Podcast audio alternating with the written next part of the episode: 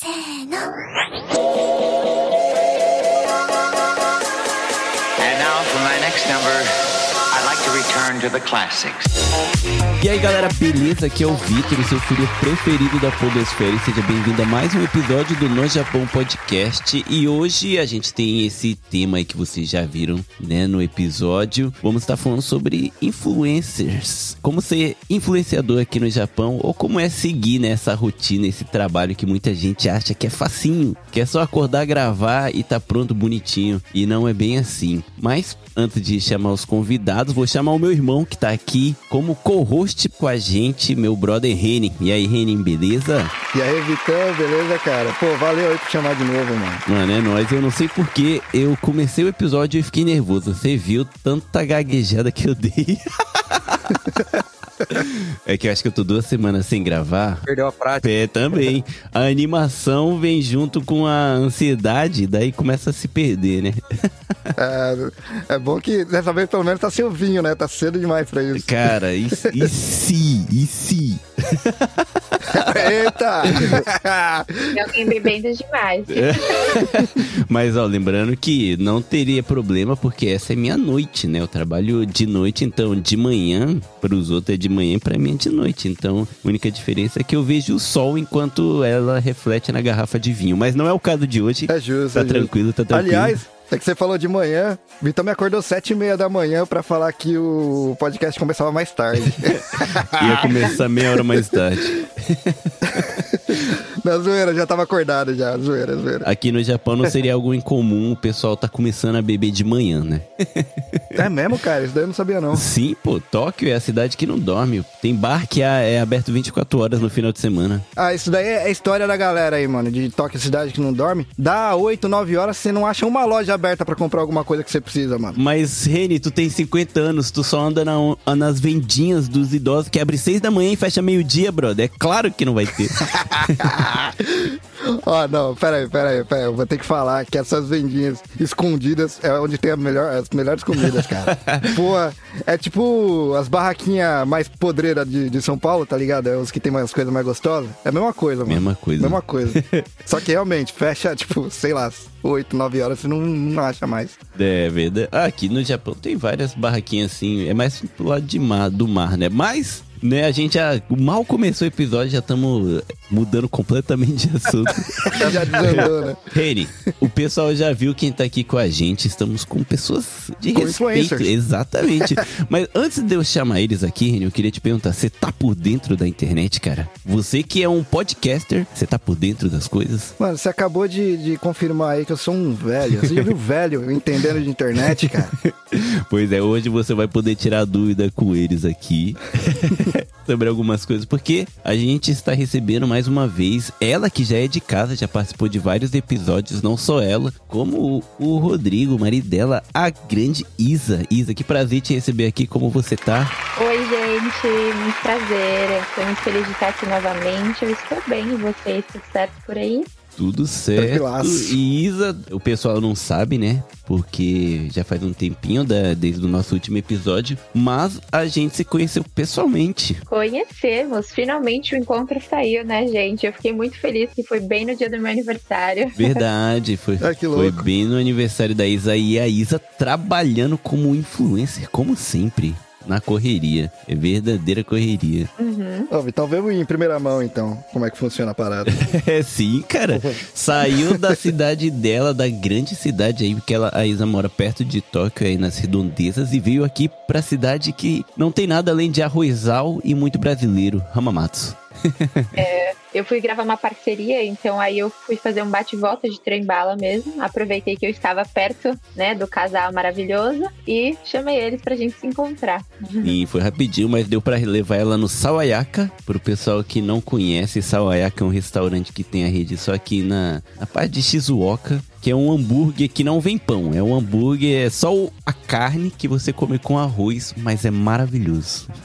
Ah, o hambúrguer é errado, né, cara? Pode escrever. Aham, Levei a Isa pra experimentar isso.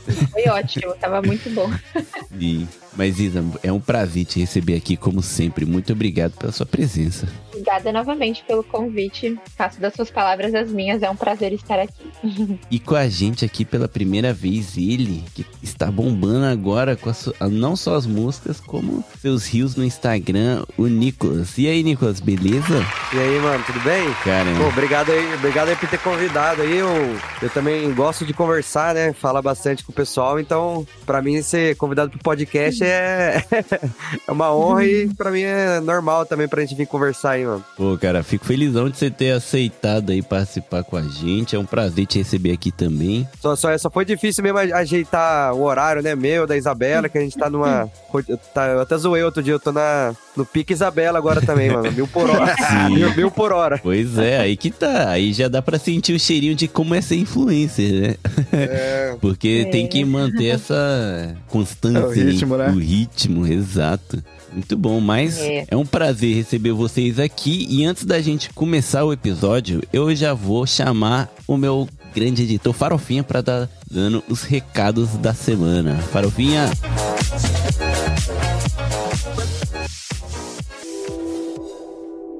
É o Farofa. Máximo respeito aí com o DJ Ney, por favor.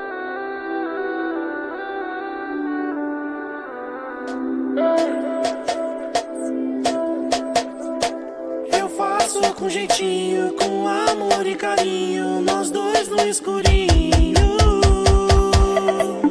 Seu corpo suado e você por cima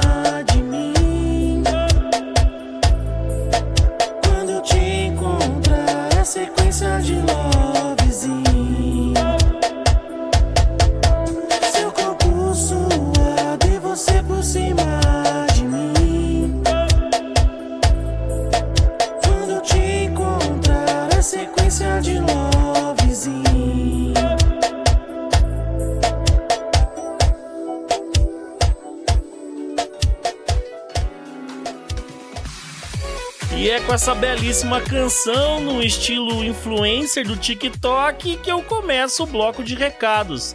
E aqui quem fala é o Farafinha. E aí, galera, tudo bem?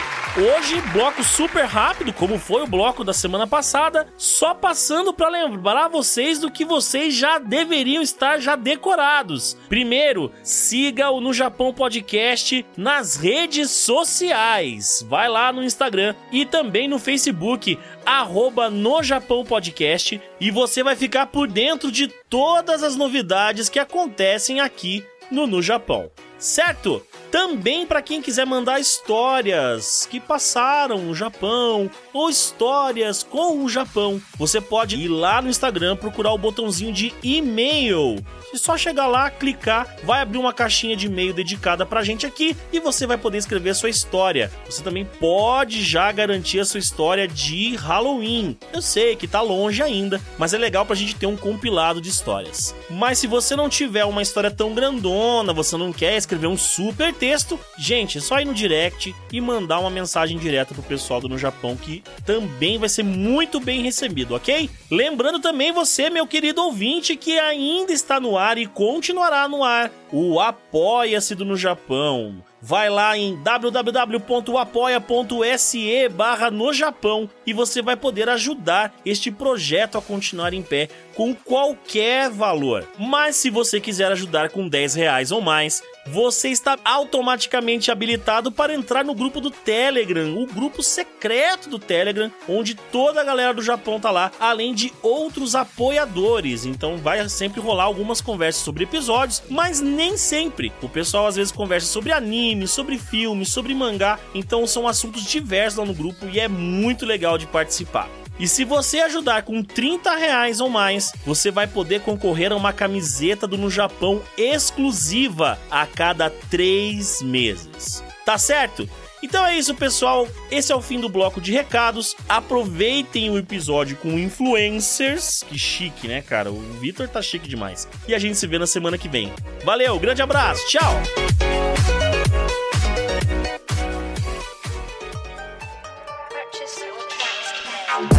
Então vamos lá pro episódio de hoje. É, esse é um episódio que eu queria muito fazer, porque eu sou uma pessoa que eu gostaria muito de ter essa consistência no Instagram ali, fazer as coisas e tal, né? Ganhando do dia a dia na rotina. E hoje a gente tem pessoas que vivem isso, tá na correria todo dia gravando e tudo. Então eu queria perguntar, né, tanto pra Isa quanto pro Nicolas, como é que foi entrar nessa vida como, não sei se vocês se autodenominam, como influencers, né? Às vezes faz por gostar assim e acaba pegando esse- o apelido, né, o, o jeitinho de influência, mas como é que vocês entraram nessa, né? Bom, eu sempre tive muita vontade de começar no Instagram como blogueira mesmo, assim, falando das blogueiras no, no passado, né, assim. E mas eu sempre tive muita vergonha, eu sou uma pessoa completamente insegura, então eu nunca de fato começava, sabe? Mas eu sempre gostei de tirar foto e eu postava assim pra minha família, e pros meus amigos mesmo no Instagram, porque eu tenho a minha conta há muitos anos e enfim. E aí, depois de um tempo aqui no Japão, muitas amigas ficavam, ai, compartilha um pouco da sua vida, mostra sua vida no Japão. Porque assim, ao mesmo tempo que o Japão é muito diferente, é, também não é um outro mundo, né? É Aham. um país como qualquer outro, mas tem as nossas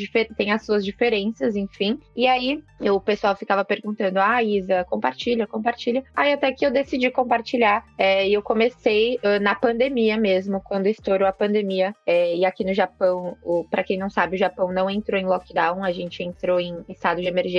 É, e aí algumas empresas começaram a reduzir a carga horária, enfim. É, Desculpa não tá aí, né? mas É do é que eu lembrei do. É. O governo japonês anunciou estado de semi-emergência. Que raios é semi-emergência, né, cara? É bizarro demais. Foi mal de cortar, mas eu lembrei da, da notícia aqui. Imagina. Ser emergi- emergência, né? Tipo, talvez você possa morrer, mas faça o que você quiser, né? Né? Talvez, é, talvez você fique semi-morto. Mas tudo bem. Sim. Mas então, e aí eu comecei porque eu, porque foi assim, eu trabalhava, eu já falei, acho que aqui em algum outro podcast sobre a minha a minha vida aqui no Japão, mas só um resumo. Eu trabalhava em fábrica, eu trabalhei num Bentoyá por quase dois anos. Aí eu saí do Bentoyá porque eu trabalhava à noite meu marido de manhã. Então a gente trabalhava em turnos é, diferentes e era muito ruim, enfim. Eu fiquei super mal de saúde durante um tempo. E aí eu decidi sair. E aí no que eu saí, eu entrei numa fábrica de autopeças ah, em Fujisawa. Só que logo que eu entrei, depois de coisa de algumas, sei lá, duas semanas, entrou o estado de emergência no Japão. Então as fábricas começaram a cortar várias pessoas, é, Puta só. mandar ficar um tempo em casa, tipo, um dia em casa, um dia no trabalho, enfim. E aí eu pedi é, para ficar em casa, porque eu já não queria mais trabalhar na fábrica, eu já tava com esse pensamento. Eu, como eu fiquei em casa, aí eu comecei a investir é, na carreira no Instagram. E, na verdade, quando eu comecei, eu só comecei, eu só postava sem estratégia nenhuma, sem estudar. Então, eu só postava, né? Porque quem quer começar, só precisa começar de fato, né? Sim. Foi assim, só que com o tempo eu fui entendendo que não era só postar. Você tinha que enxergar de fato como um trabalho, como uma empresa. E que se eu não enxergasse como um trabalho, como uma empresa, ia ser muito difícil de eu realmente focar, sabe? Fazer projetos, estudar todo o meu perfil, todas as minhas, é, os meus insights, enfim, fazer literalmente um plano ali pro meu negócio, que era o meu Instagram. Então foi aí que eu comecei a estudar. E junto dos meus estudos, o meu marido, o Rodrigo, que participou do podcast, não sei qual dos anteriores, mas ele participou de um podcast aqui também. Ele começou a estudar comigo, então, assim, é tudo que eu sei hoje não é só meu crédito, sabe? Meu marido também me ajudou muito nessa. Então, ele ficava nos livros, eu ficava nos cursos, nos vídeos, estudando através de Instagram de pessoas que ensinam sobre a plataforma. Então, primeiro eu foquei em estudar a plataforma em si, aí depois eu comecei a estudar as estratégias, o meu nicho, quem que era minha persona, enfim, todos esses detalhes que a gente precisa para poder falar uh, com o público no Instagram e definir com quem você quer conversar. E, e aí foi indo, sabe? Eu percebi que eu precisava focar, produzir conteúdo. E aí depois que eu entendi tudo isso, eu comecei a postar freneticamente, assim. Todos os dias eu postava. Não era todos os dias, era um dia assim, um dia não. Postar stories todos os dias. E aí, com o tempo, foram chegando, foram chegando pessoas novas no meu perfil. E, e cada vez mais entregando meu perfil para outras pessoas. E aí foi crescendo, crescendo e tomando uma proporção que eu não imaginei que fosse tomar tão rápido. E, consequentemente, foi me deixando cada vez mais feliz e com cada dia mais responsabilidades. E cá estou hoje, né, trabalhando não só como influenciadora, mas também como guia de turismo aqui no Japão. Porra, que louco. Uhum. É, e, e é isso. Essa é um pouquinho da minha história, assim. Eu resumi pra também não ficar só eu falando aqui, o Nicolas também tem que falar. Não, Não, pode tá, falar. tá à Pô, vontade. mó dedicação, cara. Parabéns mesmo. Sim. Ah, obrigada, obrigada. Isso isso daqui vai ser o episódio, era pra ser sobre influenciadores, mas é começando a vida do zero, né? É verdade. É, é, Parte dois. desculpa. não, mas não, é, é, é legal saber assim, porque muita gente enxerga, né? A gente vê, o pessoal às vezes enxerga, cobra muito dos influencers assim, achando que é meio que uma, uma coisa fácil, né? Como se acordasse e, e tivesse um insight assim de tipo, pô, hoje eu vou gravar isso e vai ser muito bom. E assim Uhum. vai, né? E que nem você falou, você estudou, tem toda a estratégia, o seu jeito, o visual que você quer criar pra você. E isso é bem legal, né? É muito é, É. interessante Uhum. saber. E, e só um detalhe, você falou que foi rápido, que as pessoas veio chegando, né? Mas também não foi tão rápido assim, né, Isa? Há quantos anos você já, É. já tá no Instagram trabalhando com isso? Este ano vai fazer três anos, na verdade. Não é tão rápido, realmente, você tem razão. Tipo, é e não é rápido, né? Mas é que as pessoas não veem o, o trabalho que tem por trás Sim, de só sim. ganhar seguidores, Uhum. postar vídeo e foto e stories, né? Sim. Não, não, não foi nem é, Hum. não, se, não desmerecendo, né? Falando que demorou. Ah, não, não, não. É mais Sim. no sentido de que foi uma coisa assim, que é que nem ir treinar pra ficar bombado, só tem que ir Sim, todo dia exato. e com o tempo, né? Nossa, É, no que... sentido de que não é tão fácil quanto as pessoas julgam que é, né? Sim, sim, tem que ter essa consistência, né? Tipo, tem que estar todo dia, sempre fazendo ali, sem desistir, né? E é bem legal porque a Isa realmente, né? O pessoal vai achar que eu tô puxando o saco dela, mas eu tô mesmo. Mas a quem entra no Instagram dela lá vê lá que realmente existe uma identidade visual e é bem legal o estilo que ela faz, né? Sobre as viagens e tal. Eu não só me considero amigo, como eu também sou fã do trabalho dela. Eu sempre recomendo pro pessoal que quer Obrigada. saber. né? Acho bem legal. Acho bem legal mesmo. Do mesmo jeito que eu acho bem legal o trabalho do Nicolas, que já vai para um outro lado, né? A Isa vai pro lado, assim, de viagem e tal, e o, e o Nicolas vai pra parte do humor, né? Da diversão, que é maneiro pra caramba. E eu lembro até hoje, eu acho que primeira vez que eu vi algo dele bombando, assim, que não... Eu sigo o Nicolas já faz bastante tempo também, mas a primeira vez que eu vi ele pelo perfil dos outros foi com a corda Pedrinho em japonês, né, cara? Ó, aquela, aquela lá foi longe, hein, mano. O pessoal me chama de Pedrinho até hoje, mano. Meu nome nem é Pedro. o pessoal me encontra e fala, ei, Pedrinho. Eu falei, ah. Pode Caralho. crer. Mas, cara, eu, eu vi, Nicolas, uma postagem sua contando bem detalhada, é, resumidamente, o que, que Aham. foi, né, sua, sua carreira aqui no Japão, como foi. E você estudou japonês por muito pouco tempo, né? Você fez alguns meses de, de aula de japonês, né? É, então, é, resumindo a minha história, chega a ser um pouco parecido com o da Isabela também, né? Assim, no sentido de eu também, né? Eu cheguei pra trabalhar em fábrica, daí eu cheguei em Aichi, primeiramente, né? Eu tô no Japão faz quatro anos e pouco, né? Caraca, é um bebê aqui, então.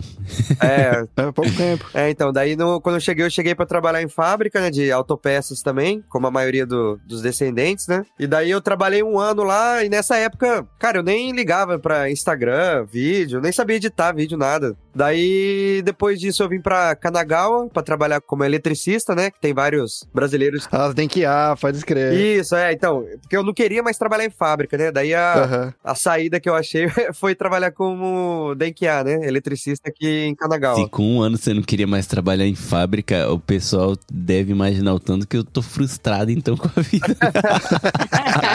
Não, mas, mas é que, tipo, eu vim sozinho, né? Então eu acho que isso. É Ajuda um pouco, é verdade. Isso, sim, é. sim. Eu vim sozinho, não, não tenho filho, né? Não sou casado. Então, tipo, pra mim é muito de boa, assim, é meio que tomar decisões também, né? Sim, sim. Daí é, eu vim pra Kanagawa. Daí, como a Isa citou, né, que quando ela tava trabalhando também começou a época do, da pandemia e tal, né? Pra mim também, né? Começou a pandemia e o meu serviço de Denkia ficou muito fraco também, né? Daí eu decidi parar, né? De, de trabalhar, porque eu tava. Mano, eu tava indo uma vez na semana, sei lá, só às vezes, assim, então não. não Caramba, cara. é, nem pagava as contas na, na época lá, né? Aham. O famoso semi-deprê, né? Do Japão. É, só que como eu já tinha. Eu sou meio. Resumidamente, eu sou meio mão de vaca, não gasto muito, né?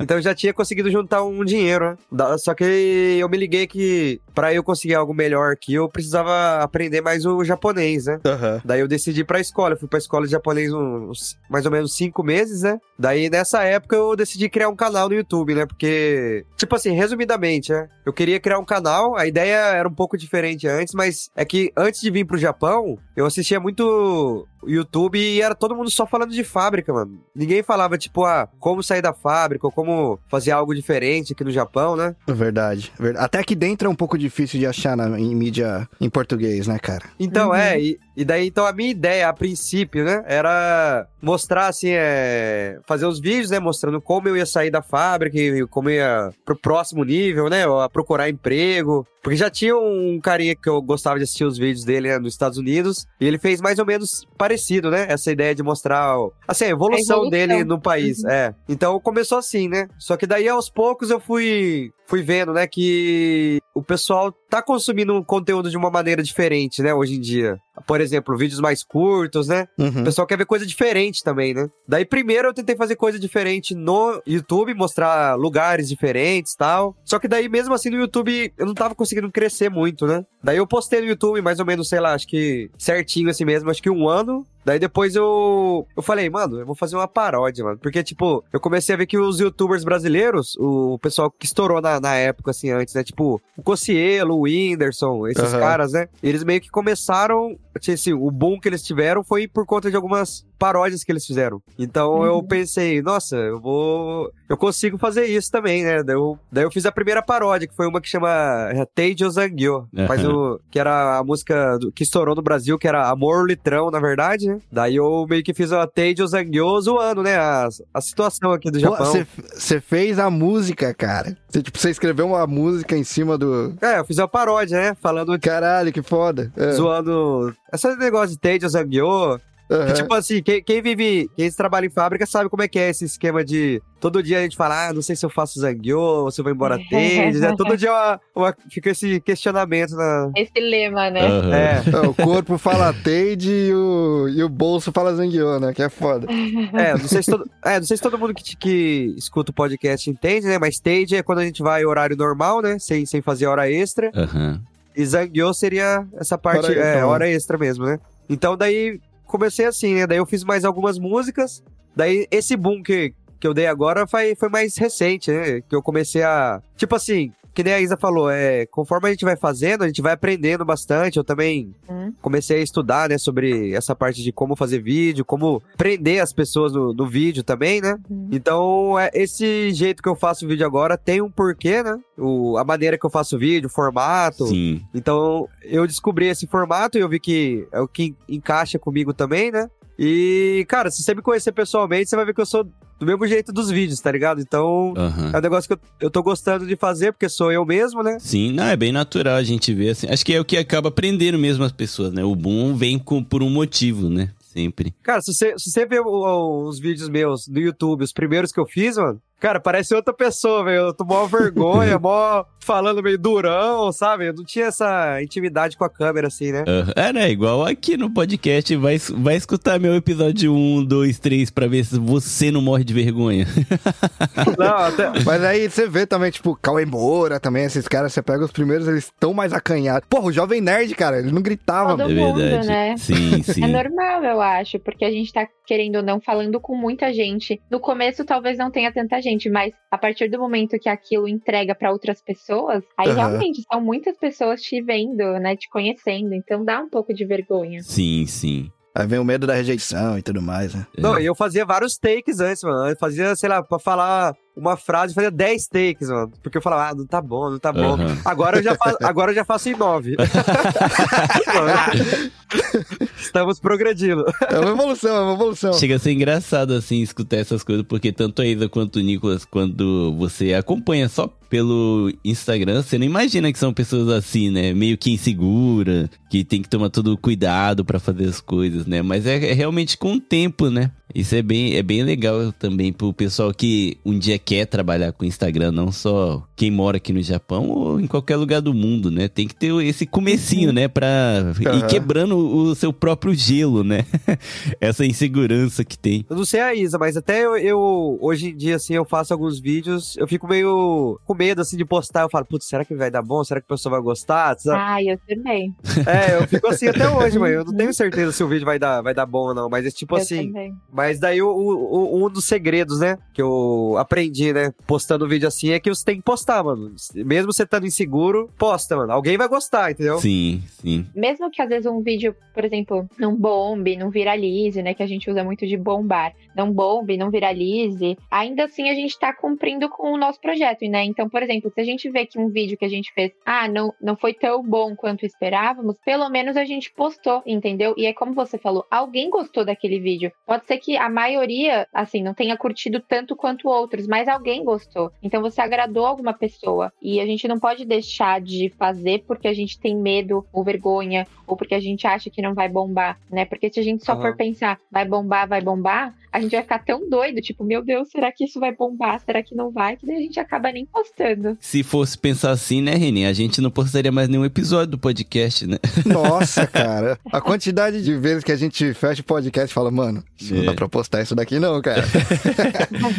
Principalmente por coisas indevidas faladas ali, né? Mas tá valendo. né? E não só isso, como pelo menos no primeiro ano aqui do No Japão, tipo, sei lá, quando tinha 50 reproduções do episódio completo, pra mim era uma vitória, sabe? Tipo, poxa, 50 pessoas ficou duas horas escutando o programa. Ah, mas é isso. É, hoje eu já tô mais mal acostumado, né? Tem até que bastante gente, assim, pro que era no começo. Muita gente escuta, a gente tem bastante ouvinte, assim, mas é isso, né? Postar o primeiro, até hoje eu morro. Não vou falar que eu morro de vergonha de escutar o primeiro, que eu nunca mais vou escutar na minha vida. então eu não tenho isso. Mas eu, sério, por mim eu apagaria, sabe? Pra não ter perigo de um dia, sei Pô, lá. faz isso não, cara. Tá da hora o Pois primeiro, tá eu arquivei todos os meus primeiros YouTubes, o vídeo do YouTube. Eu arquivei todos. É mesmo? ah, usou o código de. O tira, o tira code aí. Não pode essas coisas. Não, pra ser sincero, eu também, alguns vídeos que eu fiz, eu também, eu também, eu também arquivei no YouTube. Tem alguns Eu lá que eu, não dá, Vou confessar um negócio aqui pra vocês, hein, cara. Aí, aí, Vitão, principalmente pra você, cara. Ah. Tem um vídeo de um projeto, um, um protótipo que eu tinha feito pro canal do YouTube. Que, apesar de eu ter gostado do geral, eu fico um pouco feliz do, do YouTube ter tirado do ar, mano. Foi o YouTube que tirou do ar, na verdade. Ixi, usou um- Caramba. música de punk que não podia, né? Não, então, é que na verdade, a intenção era fazer um lance meio MTV, tá ligado? Pode crer. Ah, E aí eu, eu liguei pra banda, eu troquei uma ideia com a banda, eu- os caras toparam, eu fui lá no, no show dos caras, troquei uma ideia no backstage, e eu perguntei, posso usar a música de vocês? Eles falaram, pode. Só que o YouTube não, não, tipo, o YouTube e o músico são duas entidades diferentes ali, né? Sim. E o YouTube sempre é maior, né? O YouTube deu. Eu poderia recorrer, porque os caras deram, deram um ok pra mim? Poderia. Mas eu pensei, caralho, vou ter que fazer isso. Vou passar por esse perrengue. Todo vídeo. Aí eu resolvi repensar. Mas isso daí foi antes do podcast, mano. Mas eu, eu dou graças a Deus o negócio ter caído, na verdade, porque foi numa época. É assim, cara. Eu tenho essa barba aqui desde, sei lá, os 17 anos. Caraca. E nunca tirava. Eu peguei um trampo que eu precisei tirar. Eu não me reconhecia no espelho, mano. Caraca. E o vídeo eu fui, eu fiz justamente nessa janela, cara. Nossa, sem a Caraca, barba. Exato. Foi uma mata. janela que durou, sei lá, tipo, uns dois meses no máximo, tá ligado? Que é, pior que eu tô vivendo essa parte que vocês estão falando do primeiro vídeo, só que nos vídeos atuais, sabia? Que eu ainda me esforço um pouco pra fazer vídeo pro canal do YouTube, mesmo que ninguém assista. ninguém assiste meus vídeos do YouTube, isso é fato. Se a metade do pessoal que escutasse os episódios aqui do podcast assistisse meu vídeo, porra, eu ia continuar felizão, mas. Ah, já faz a propaganda agora já mesmo. fiz a propaganda não, não, já. é- não, então É, eu tô usando, eu tô usando a, eu tô usando aqui com propaganda e também usando a tristeza, sabe? Tipo aqu- aquela Ah, dovinha, tá. sabe? Pesado. gato- Tá apelando pro gatilho, sentimental, né, é, cara? Exato. Brincadeira. Mas assim, é, eu adoro, cara, fazer vídeo. Apesar de eu odiar me assistir ou da minha voz ou qualquer coisa, eu adoro o fato de gravar e fazer as coisas, sabe? Mas eu tenho Aham. esse gatilho até hoje. Eu tenho um vídeo que eu gravei ano passado da- de quando eu fui no evento de cosplay. Eu lancei o primeiro vídeo, o segundo. Eu tô com o terceiro aqui guardado já faz, sei lá, uns quatro meses. Tá editado, só falta eu legendar as entrevistas que eu fiz com o pessoal que fala em japonês, né? O vídeo tá muito legal, só que eu não tenho vontade de soltar, porque eu não. Sei lá, sabe? Eu tenho esse negócio Pô, também, então, cara. mas você já soltou os dois primeiros, cara. Então, mano, mas tipo, não é nem questão de visualização, essas paradas não me incomodam real, até porque eu sou podcaster. Aham. Mas é uma parada que eu olho assim e falo, mano, eu, eu não sei, sabe, que nem. Não é se está bom ou não. É uma. Meio que eu não. Não sei. Você não se sente confortável. Exato, tipo, eu olho assim e falo, cara, você vai fazer isso com você? Não, eu queria falar que, eu, que é, eu me sinto até hoje, eu vejo os vídeos que eu faço recente eu penso a mesma coisa, cara. Eu falo, mano, será que eu posto mesmo? Será, será que, que, que eu quero me expor desse jeito, sabe? Um negócio assim? A gente tem isso também. Aham. Não, não, não só isso, como às vezes o jeito que, sei lá, eu falo alguma coisa, eu me sinto meio ridículo, sabe? Tipo, caraca, tu é, tu é essa pessoa, tá ligado? Mano, você me mandou o primeiro e o segundo vídeo tão legais, Verdade, eu mandei, né? Eu falei, Reni, o que, que É, você acha legais, aí, mano? mano. Aí você mandou tanta crítica que aí eu desisti, mano. cara. Não, mas era crítica de edição, era só, pra acer- era só acertar na edição depois, cara. Olha, culpa sua, Reni. Pô, desculpa. Reni, eu te chamei de co-host pra gente lavar roupa suja aqui, ó. Não, inclu- inclusive, eu- já que a gente tava, tava falando de ser tiozão, né? Tipo assim, teve um vídeo meu que eu mostrei lá o. Como é que pega aquele power bank nos combines, né? Que eu Sim, mostrei sim, aquilo lá. Então, daí eu fui mostrar, daí eu falei, ah, você lê aqui o. Daí é o QR Code, tá ligado? Aham. Só que no vídeo, mano, eu falei, eu falei errado, tá ligado? Eu falei, ah, você lê aqui o código de barra, tá ligado? Eu falei, da- daí, tipo, o pessoal, algum- algumas pessoas repararam que eu falei errado, tá ligado? Sim, sim. Nossa, mó, mó tiozão, nem sabe o que é QR Code. só que eu postei mesmo assim, eu falei, eu, eu vi na hora que eu tava editando, Aham. só que eu falei, ah, mano, já tá pronto o vídeo, mano. Eu postei mesmo assim, tá ligado? Sim. Eu, eu não, não me deixei preso a um errinho ali, tá ligado? Uma ali, velho. E tudo se resolve com efeito sonoro, cara. É verdade, também. Também. Não, e outra, eu também, cara, eu não sei falar português direito. Meu português é todo errado, porque eu cresci no Japão. Se eu fosse ligar pra erros, eu não teria postado nenhum episódio do podcast, sabe? Mas eu sempre fui muito insegura comigo, tipo, em todos os sentidos.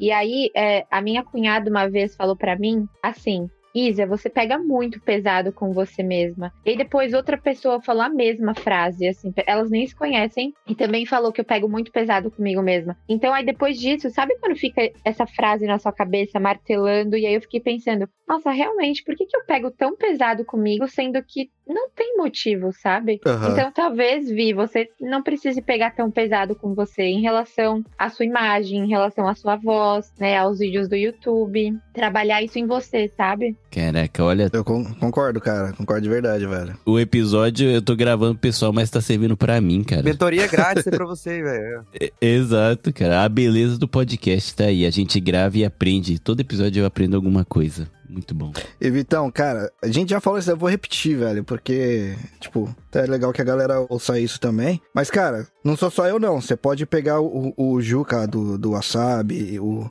o Carlinhos, tá ligado? Todo mundo, cara, todo mundo fala. Você é carismático pra caralho. O jeito que você fala, o. o- a parte de imagem e tal. Cara, você encana à toa nesse sentido, cara. Beleza, Reni, você me convenceu. Eu vou soltar o, o vídeo do YouTube, cara. Aê, caralho. Aê, aí, vamos.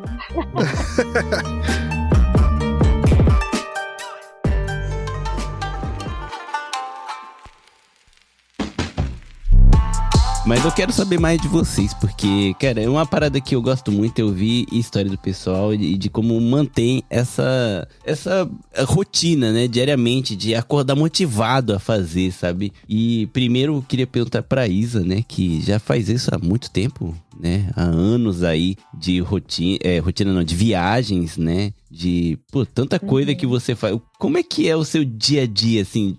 É, Você tira todo dia um tempinho pra pensar, planejar o próximo vídeo, tudo? Ou às vezes realmente, além do feeling, você já acorda e fala, cara, mete o louco, vou fazer isso hoje. Acontece isso também ou é, você é da pessoa mais programada? Então, depende muito. Quando eu comecei, eu tava realmente muito programada. Então, eu e o Rô, a gente, nós sentávamos e, e planejávamos assim, é, ai não, vamos fazer um vídeo a- atingindo tal público, outro vídeo atingindo tal público, sabe assim? nós estávamos bem focados em programar qual o tipo de vídeo e foto que eu ia postar no meu perfil do Instagram. Cara, o Rodrigo não dá. Eu me sinto muito burro perto do Instagram dele, porque ele sempre tá lendo um livro, tá sempre meditando sobre a vida, é, né, baseado no livro que ele leu. Eu, eu vou bloquear o Rodrigo, não dá pra mim. É muito. É muito, é muito, É muito pra é, mim. tóxico. Aí, aí vem pra gente, aí vem pra gente, a gente tá falando do, do guardinha que foi, foi parar o macaco e atingiu a mulher com um dardo de. de- Nossa, é quase isso.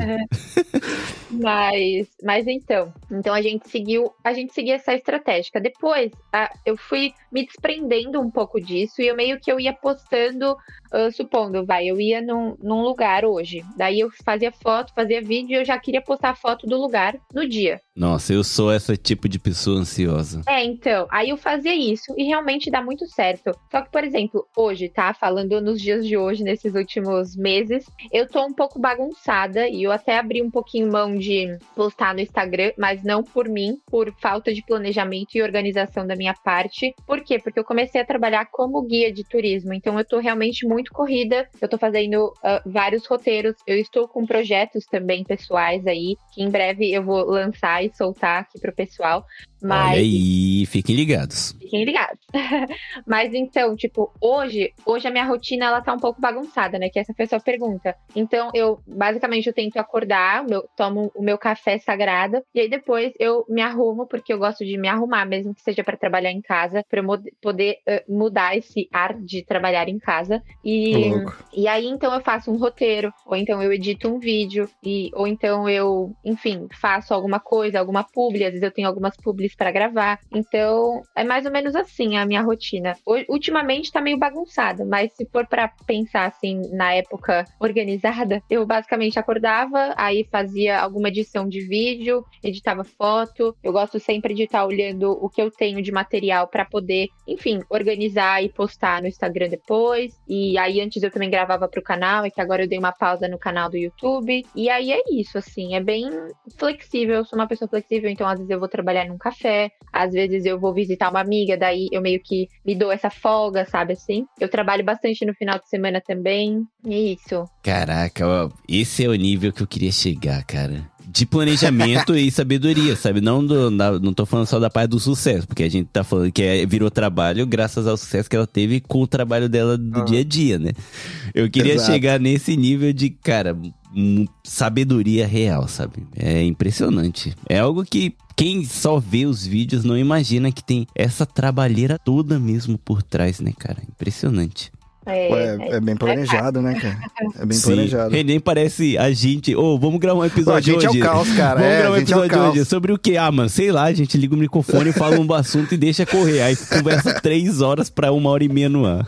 Olha, mas não que tudo seja mil maravilhas também, né? Eu não sou a pessoa mais organizada e planejada, porque, por exemplo, A sandália da humildade, hein?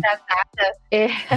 não, mas é verdade, porque não quero que as pessoas também pensem que eu sou uma máquina, porque, por exemplo, semana retrasada, eu fui fazer uma parceria num hotel, só que assim, eu não fui com o, o que eu tava em mente pra gravar, então eu só gravei tudo pra ter material, e aí eu demorei quase uma semana e meia pra conseguir editar o vídeo, porque eu não tinha ideia do que, de como eu ia montar o vídeo, de como seria o vídeo. Pode crer. Às vezes falta um pouquinho da inspiração também, assim, né? Pra de- editar precisa de um roteirozinho, mais ou, pelo menos básico ali, né? Que era pra É, dar uma. como era um vídeo que eu ia falar, então ia ter o meu áudio em cima descrevendo tal lugar, É, sabe assim, precisava de um roteiro, Sim. pelo menos pra Aham. Eu- qual eram os takes que eu ia juntar, enfim. Eu tô com o Rios há um mês parado porque eu tenho que falar no fundo e eu não faço ideia de como montar ele, meu. Ô, ô, Isa, deixa eu perguntar. Você edita no PC mesmo ou você faz. Você usa direto o celular? Assim, que eu- cara, eu acho incrível esse pessoal que, que edita pelo celular. Eu preciso de duas. Não é nem um computador, eu preciso de duas telas pra conseguir editar a bagaça. E o cara consegue fazer na, no- na telinha do celular. Tem um cavalo, é? Não, mas sério mesmo, se eu olhar aqui o, o- a mesa aqui, são duas telas, cara.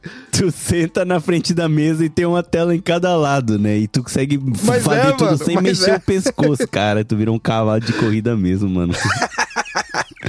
Eu edito pelo celular, pela facilidade. Caralho. É.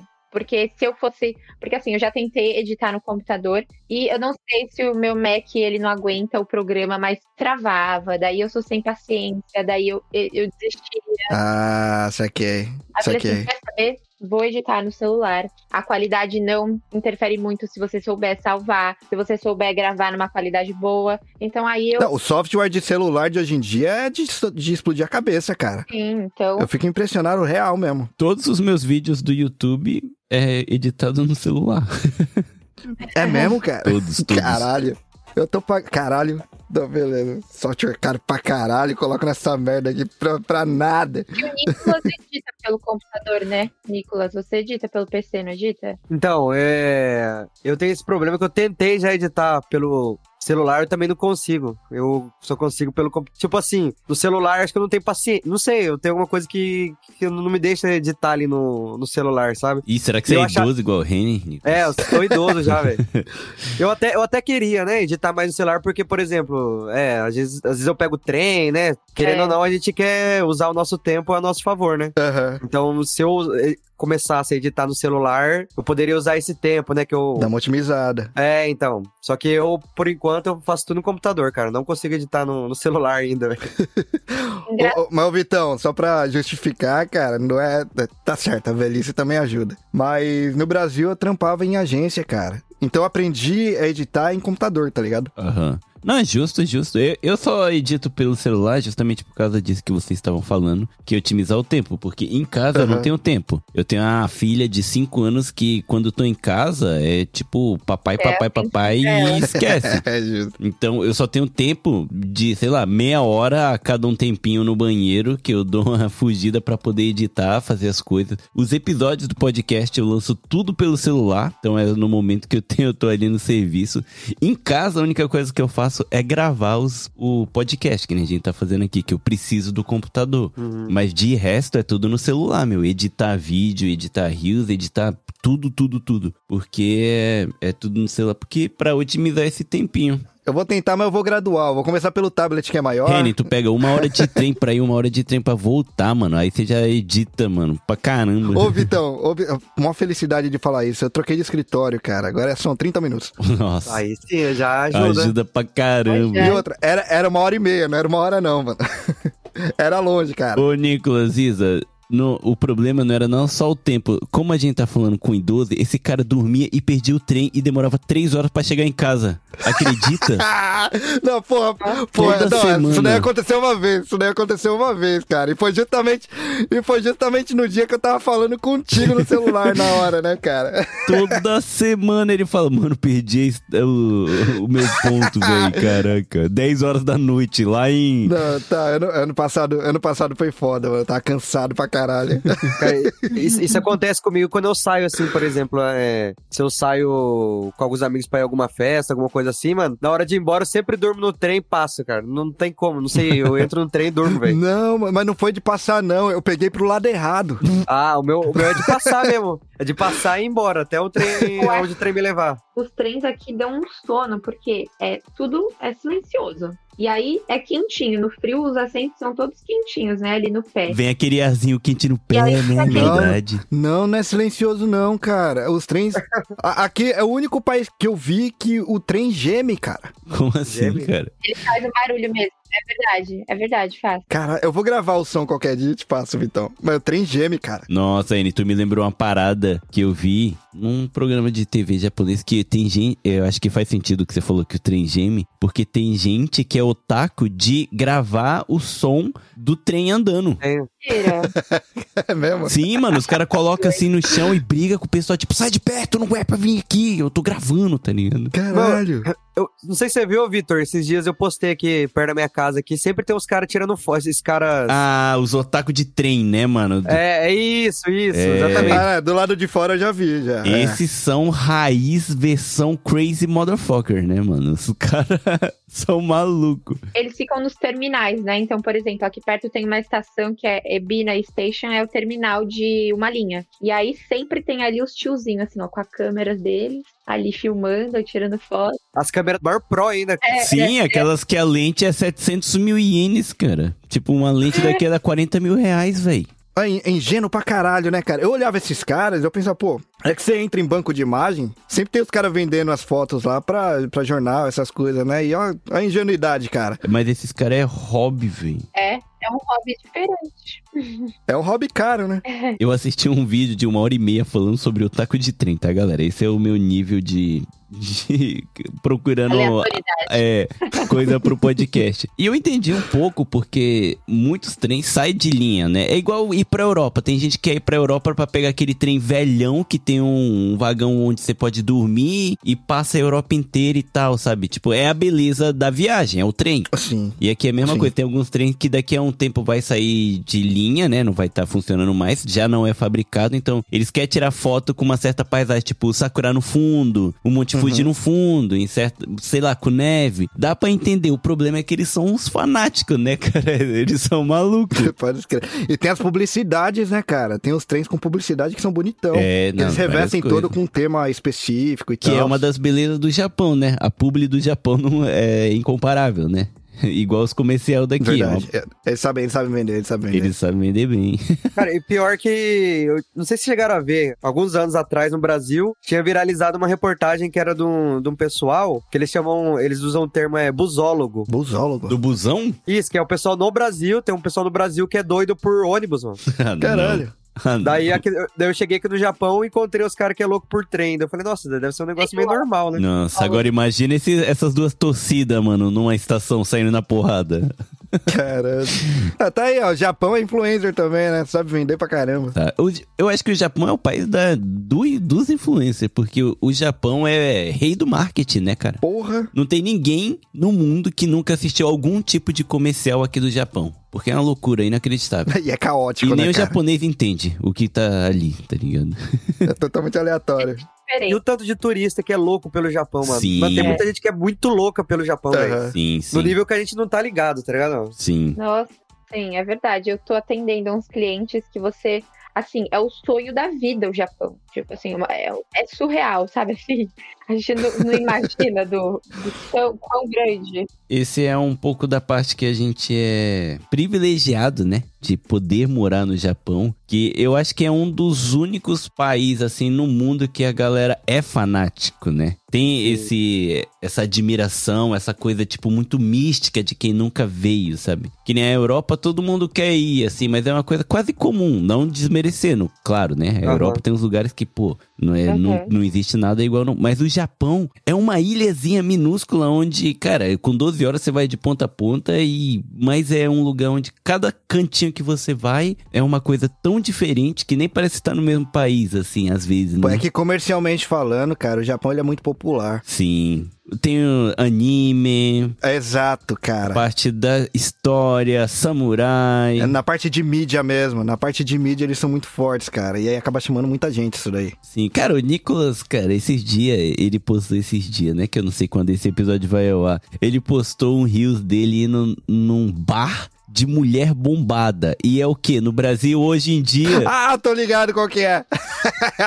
hoje em dia no Brasil, o sonho dos caras é namorar uma mulher bombada. Se você é uma pessoa que tá sempre no Twitter, é, o que mais tá bombando, assim, de TikTok, do pessoal postando lá no Twitter, é das mulheres bombadas. E a galera falando, mano, onde é que eu acho essa mulher pra ela me dar um mata-leão e eu desmaiar? E o Japão tem um girls É, eu- bar disso, brother.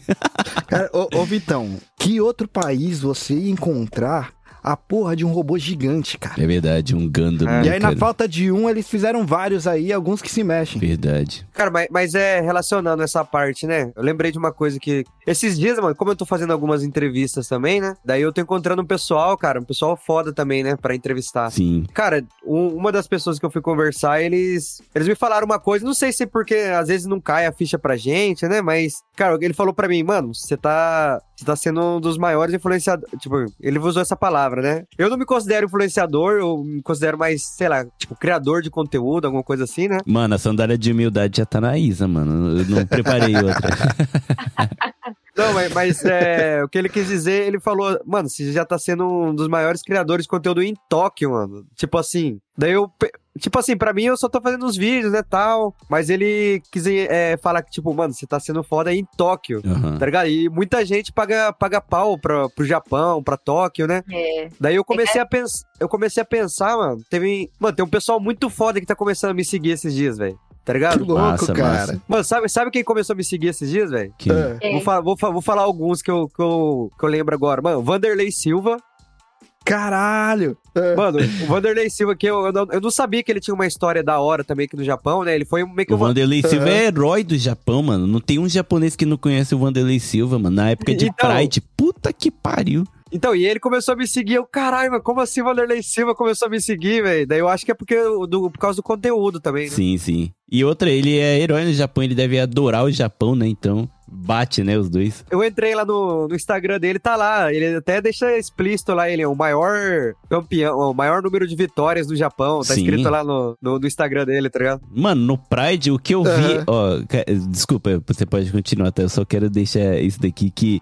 Por- Durante um bom tempo da minha vida, o Pride passava na virada de ano. O nosso rolê ou era Gaki no Sky, que é aquele eh, programa de que não pode rir. É, aí eu ficava revezando. Assistia um pouco de Gaki no Sky, do Não Pode Rir e Pride. Se tem Vanderlei Silva, a gente vai ver o Vanderlei Silva. E era sempre a luta, tipo, da virada do ano. E ele metia a porrada em quem aparecesse, cara. Era muito maneiro. Mano, eu, eu, eu não tinha, eu não tinha essa noção que ele era foda aqui no Japão, velho. Eu também não sabia, até vocês falarem. Ele é monstro, monstro, velho. Então, daí também me seguiu aquele cara, mano, que ele é dublador, mano. Ele dubla a voz, tipo, em português do, do Super-Homem. Como é que é o nome dele mesmo, velho? Mano, ele, ele dubla várias vozes foda do. Guilherme Briggs? Isso, ele mesmo, velho. Não. O Briggs tá te seguindo, cara. Ué, Meu não, Deus. meu Deus. Mano, ele, ele começou a me seguir, eu vi, eu vi que ele curte os, os negócios de Japão também, tá ligado? Ele tá dublando One Piece agora. O mais recente dele, ele faz o Brook do One Piece, o, pra quem não sabe, a caveirinha. Caralho, o Briggs. Cara, o Briggs é o cara mais gente boa do mundo que, que o pessoal fala, né, mano? O Briggs é, a- é a luz na terra, cara. É a luz na terra, exatamente. Porra, caralho, que foda. Então, daí esse, esse pessoal começou a me seguir, eu falei, caraca, mano, por que, será que o pessoal tá me seguindo, velho? Por que será? Tô acho só que não. fazendo um conteúdo foda aqui. Não, porque, tipo assim, na, na- eu acho que pra mim, é, como eu falei, né, pra mim é, que deu o boom mesmo no meu Instagram faz pouco tempo, né? Uhum. Então eu acho que pra mim ainda não, meio, não, sei lá, não caiu a ficha, tá ligado? É muito doido. Mas eu, eu tava falando disso com uma amiga ontem. Às vezes, nós que estamos criando conteúdo, a gente não, não temos noção do, de quantas pessoas estamos atingindo e de quão legal o nosso conteúdo de fato é, ou pode ser pra alguém, né? Tem, claro que tem quem não tem interesse, mas assim, Aham. essa amiga tava falando que, tipo, às vezes ela tava conversando, ela conversa com umas amigas, e aí ela sempre indica o meu perfil pra viagem, pra quem gosta do Japão. E aí a pessoa sempre responde: Ah, aquela loira que mora no Japão, né? A Isa, eu já conheço ela. E aí você Aham. pensando, gente, em qual, assim, quando na vida que eu imaginar que alguém já me conhecia, sabe? Aí a pessoa fala: Olha, minha amiga te conhece, minha amiga me enviou o seu perfil. E às vezes a gente não tem essa noção, sabe? Do quão grande que é. Acho que o Nicolas vai entender do que eu tô falando. Quando a gente foi é, lá no, no show do Whindersson Nunes que teve em Shizuoka, cara, eu não tinha noção de quanta gente ia vir falar comigo. Isso que, Que louco, brasileiros cara. que moram no Japão, né? E o Nicolas também, você até comentou isso comigo lá, né? Ah, Aquele dia eu quase chorei, fala a verdade, velho. Porque, tipo, é, tipo assim, como eu moro aqui em Tóquio, aqui mais, per- mais pra cima, assim, em Kebukuro, não tem muito brasileiro aqui, né? Brasileiro, é. Então, tipo, quando a gente foi lá no show do Whindersson lá, pô, eu cheguei lá, o, o cara que tava lá na- trabalhando na portaria lá já pediu pra tirar foto comigo. Daí eu falei, caraca, como Que assim, velho?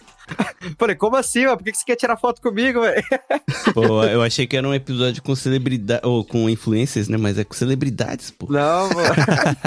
É. Que massa, mano. Mas isso é, é, é fruto do trabalho mesmo, né, cara? Muito maneiro. Merecido, merecido. É, dedicação é isso aí, cara. Você tinha perguntado, né? A a Isa já falou um pouco disso, mas é. Cara, pra mim, a minha rotina, né, agora, mano. Tipo, eu ainda. É... Ainda tô trabalhando, né? Eu trabalho no escritório aqui em Tóquio, né?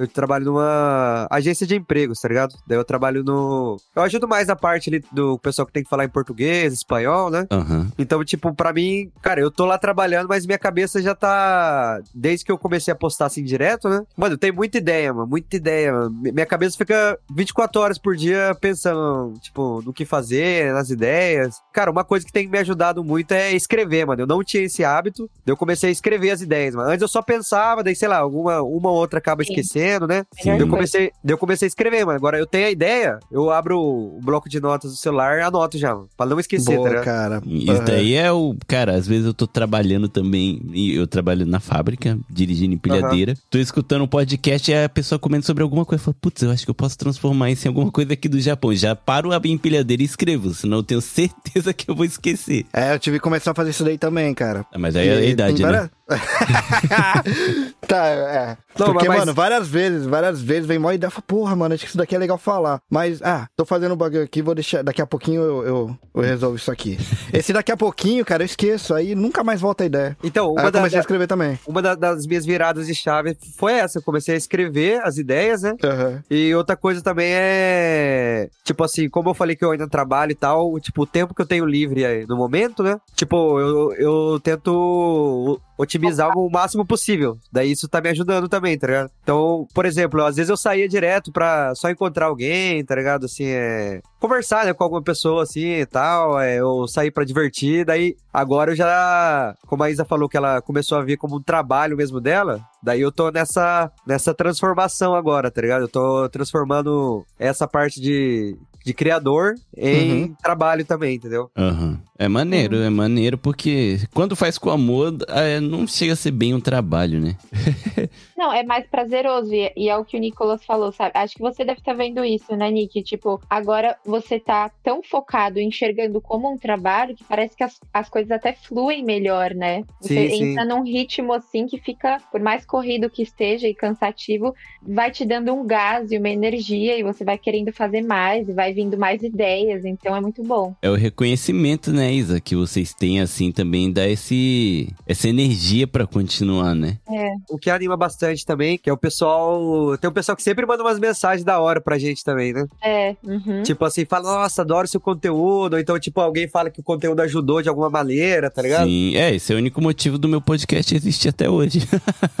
Porque eu também, é, que nem você falou no começo, eu faço também mais essa pegada, né, de, de humor, né? Também mais pro lado da comédia. Mas também é, as entrevistas que eu tô trazendo, eu tento trazer, tipo, as histórias, né, de brasileiros que não vivem só em fábrica, tá ligado? Sim. Coisa mais motivacional também, né? Até pra quem mora aqui, de repente procurar outra oportunidade de trabalho, de vida, né? Isso. Uhum. Que nem, por exemplo, eu entrevistei uma cantora, né? Uma brasileira que ela canta, bossa, bossa nova, Alice, música né? brasileira, que, a Alice. Daí, que nem eu entrevistei esses dias também, que não é da minha, do meu universo, né? Mas eu consegui entrar em contato com um cara que ele veio correr a maratona de Tóquio, tá ligado? Aham. Pô, que louco, cara. Ele é.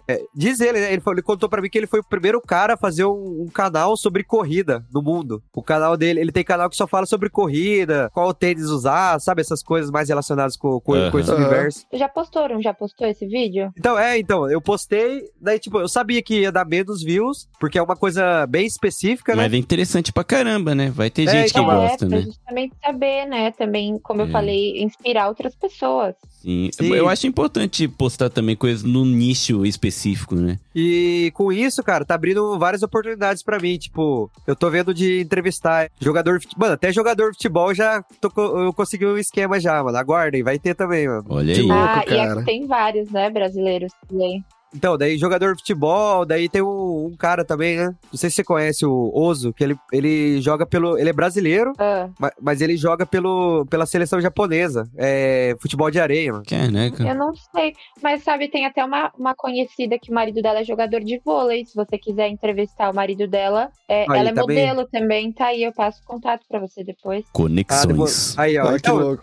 Então, daí esse é uma, um outro ponto que eu, que eu tô trazendo no meu conteúdo, tá ligado? Eu trago essa parte mais de comédia, mas eu quero trazer também esse, esses papos, assim, querendo ou não, é, ó, chega a ser um mini podcast, né? Tipo, porque o máximo que eu consigo postar é 90 segundos, Aham. mas é, eu tento trazer um pouco, tá ligado? Eu entrevistei também a, os brasileiros que trabalham como tatuadores, né? Aqui, aqui no Japão. Eu porra, vi louco. demais. E eles também trabalharam em fábrica, né? Tiveram também essa vivência dos descendentes, né? Japoneses e hoje estão trabalhando com tatuagem, mano. Então eu tento trazer esse conteúdo, é meio. É, chega a ser um pouco motivacional também, né? Eu acho, Sim. e eu acho muito legal É. É igual quando a gente também gravou, né, Isa? Que é, o assunto principal era sair da bolha, né, do Japão. É, uhum. e teve muita assim, repercussão, porque você falou que muita gente falou bem, assim, desse podcast, e também tiveram muitos espectadores. Eles vieram falar comigo, entendeu? Também, sobre, tipo, Sim. querendo bater um papo mesmo, sabe? Sobre sair da bolha. É muito legal isso. Sim. Até o do Nicolas aí de ir pra um escritório em Tóquio e tal, do nada, assim, é, já é um bagulho sair completamente da bolha, sabe? Tem gente que nem, Todo,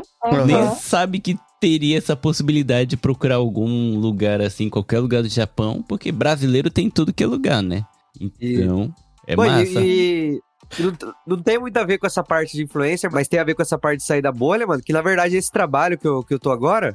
Cara, na verdade, eles estavam pedindo. ele- tá ligado? A prova de, de japonês tem uns Aham. níveis, né? Aham, proficiência, né? Isso, eles estavam pedindo N2, mano. Mas eu nem tinha o N2, velho. Eu, eu ti- acho que na época. Não, eu acho que eu já tinha o, N, o N3. Eu tinha passado o N3, né? Daí eles estavam pedindo o N2. Só que mesmo assim eu me candidatei, velho. Eu falei, ah. Sim, Não cara. custa, custa nada tentar. Então essa foi uma coisa também que, tipo assim, eu vi que, que a gente não pode ter, ter medo de arriscar às vezes, tá ligado, mano? Não é Sim. porque... E, tipo, entra nessa parte de carreira, né, profissional, mas tá envolvido também com, com os vídeos, mano. Na, na parte de criação assim, de conteúdo, a gente tem que arriscar também, mano. A gente não pode ficar com medo, tá ligado? Sim. Então é Verdade. essa...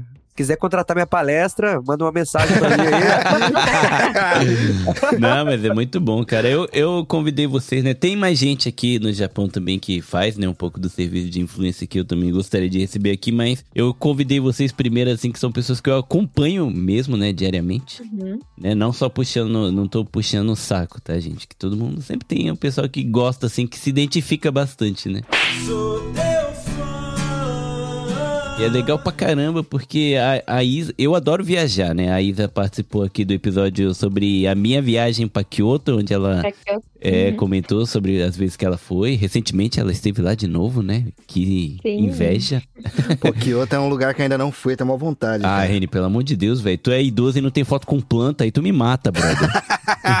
Pô, mas não é por causa de planta que eu quero ir, cara. Apesar de que é por causa de coisa velha também, que eu quero ver os, os museus do Shizengumi lá. Não, vamos, vamos esse ano lá no Momid, mano, pra tirar foto com as plantinhas e tal. É top, é Nossa, massa. é ma- é a época mais bonita em Kyoto. É lindo Momid. demais. Lindo demais. eu quero ir lá em Kyoto também, porque quando eu fui lá, eu não fazia vídeo ainda, né? Você não tem nada. É, então, tipo, eu nem foto direito. Eu fui lá, só que eu não ligava pra foto, não ligava pra vídeo. Uhum. Eu fui lá e não tenho nada, tá ligado? Daí agora eu quero ir pra aproveitar, né, da, da comida pro, pros viados lá, Sim. tirar uma foto. Aí é nada. no- Ah, é lá templos. perto. É, lá perto Nara também. é perto ela- também, né? É, Nara. É. Cara, crer. eu fui de carro, né? Pra, eu moro em Shizuoka, então pra ir de carro compensa até. É, Até porque meu carro cabe oito pessoas, então eu fiz todo mundo pagar, né? Aí sim, aí sim. Aí sai baratinho. É, mas assim, com um carro, eu fui na sexta e voltei no domingo à noite. A gente foi sexta, deixei o carro no estacionamento andando por Kyoto tudo. No segundo dia a gente pegou o carro e foi de tempo em tempo de carro. E três, duas e pouco a gente resolveu ir pra Nara. Deu uma hora mais ou menos e a gente ainda conseguiu curtir o restante Nara lá, dando o Sembe pro, pros viados, ver lá o Buda gigante, tudo. Cara, Kyoto, Nara, eu acho que assim, top 3 lugares incríveis do mundo. Olha, eu também eu Que adoro louco, lá, cara. cara. Eu adoro lá. É um dos meus lugares favoritos também aqui no Japão, é, que eu já Sim. Eu visitei. Eu Lá vou é pra lá, incrível. Já fui várias vezes, eu adoro levar cliente lá também, adoro fazer roteiro de Kyoto, é muito legal. Coisa, quem quando você não- precisar abrir duas turmas, me contrata. Precisar de alguém pra levar a mala do, do, do pessoal, Exato. eu levo também, Não, né? motorista, abre porta. Cara, eu toparia aí até de cliente, na real. claro, com certeza. Eu queria muito encontrar transfer brasileiro em Tóquio, mas é extremamente difícil se vocês souberem de alguém. Transfer? Aí você, tem que, aí você vai ter que falar em português, porque tem gente igual eu que não entende muito bem das linguagens. Mas é só pra receber, tipo assim, tem gente que chega em Tóquio e quer ir de carro pro hotel, ao invés de ter que pegar Hum. o trem ou ônibus, entendeu? Sim, sim, sim, entendi. Porra, eu poderia me oferecer se o meu. Se a minha licença pra dirigir não tivesse. Expirada já. Expirada é, do- já, já era. há 23 No, do Brasil, anos. mano. Do Brasil. Falou, putz, vida. venceu o negócio e agora pra tirar aqui é muito caro, mano, é muito caro. Muito caro. Vai ser mais barato eu voltar pro Brasil, renovar lá e voltar pra cá, cara. É verdade. Sério, é muito caro, mano. Muito caro. Eu, eu tenho habilitação aqui, mas eu tenho muito medo de dirigir, cara. Eu sou muito. não- Eu não tenho a confiança assim, de dirigir aqui no Japão ainda, velho. Saquei, saquei. Quero, mas pra quem mora na região de Tóquio, não faz nenhum sentido ter carro, cara. Na minha É, É, visão. por isso que eu acabei não, é por isso que eu acabei não transferindo o meu, cara. Você chega em qualquer lugar. Cara, se a linha de trem aqui de, de, de Tóquio é não vai pelo mapa. Se você for pelo mapa, você se desespera, cara. É muito trem, cara. É muito trem. O pessoal do que vai vir pro Japão tem que entender que a linha de trem não é um trem, é como se fosse uma aqueles caminhos paralelo. É, sabe, sabe aqueles caminhos de aeroporto que você só fica em pé e ela te leva pra onde você quer ir? Sabe? Aquela. Uhum. É É, com a diferença de que às vezes você vai parar onde você não quer ir, né? Exato, né? Exato. Tem Mas esse- até, tipo, Tóquio tem bastante também, mas até aqui em Kanagawa eu não sinto necessidade, onde eu moro, tá? Necessidade Aham. de ter carro. Inclusive hoje a gente não tem mais carro, a gente devolveu. Então a gente tá sem carro e a gente faz tudo de Justo. trem, bicicleta e é isso. Até porque sai caro, né? Tipo, estacionamento em Tóquio é muito caro. Estacionamento eu quero dizer até de apartamento mesmo, porque o, o aluguel do estacionamento e o do apartamento em si são Mano. separados, né? Paga estacionamento até de bicicleta. Pois é. Pois é. Cara, isso foi uma, uma das coisas que eu estranhei quando eu morava em, em Haiti, né? Eu morava perto ali, era Caria, Caria, né? O nome da cidade. Aham. Daí ali, mano, eu ia, eu ia pra estação de bicicleta, parava lá, não precisava pagar, né? Aham. Daí quando eu vim aqui pra essa região, em Kanagawa já, né? Em Kanagawa eu já tinha que pagar a bicicleta, velho. Eu falei, como assim, velho? Tem que pagar pra parar a bike aqui, velho? Pô, pior, você entra no estacionamento, sei lá, da, no mercado. No mercado. Você já tá indo no mercado pra gastar. Você vai comprar os bagulho do O mercado. mercado também tem que pagar? Eu nunca Tem. vi. Algu- al- tem que pagar. Alguns tem, alguns tem mesmo, né? Gente, eu nunca tinha visto. E tem o cercadinho que é do mercado em si mesmo, tá ligado? Aí parou ali já era, mano. É que eu acho que eles fazem isso porque deve ter a galera que para mesmo sem frequentar o mercado. É. né? Tem, tem, tem Aí- pra caramba. Tem pra caramba. Porque a galera em Tóquio só tem bicicleta praticamente, Uhum. né? Faz tudo de bicicleta. É, em, Então, em Tóquio nem estacionamento tem nos estabelecimentos. Combine com o estacionamento e esquece. Você tem que sair de É, Tóquio. nem vi. É verdade, é verdade. É Verdade. muito Ah, doido. mas peraí, só pra não, não ficar injusto também, esses daí de, de mercado, dessas coisas assim, tem limite de tempo. Você deixa por pouco tempo, você não paga, né? Ou se você você faz a compra, ela dá uma carimbada no negócio, te dá um ticket que você sai de graça também, né? Não, é que esses daí são de maquininha. Você- Você coloca o número, que assim, cada lugar onde você deixa a bike tem uma numeração, tá ligado? Aham. Aí você vai na máquina lá e coloca o número que tá parado a sua bike, ele já abre, sem você precisar pagar. Aí se você deixou por muito tempo, aí ele vai mostrar um valor, você coloca a nota lá e ele abre, tá ligado? Entendi. Ah, tá. Aí, ó. Quem é que vai fazer esse conteúdo primeiro?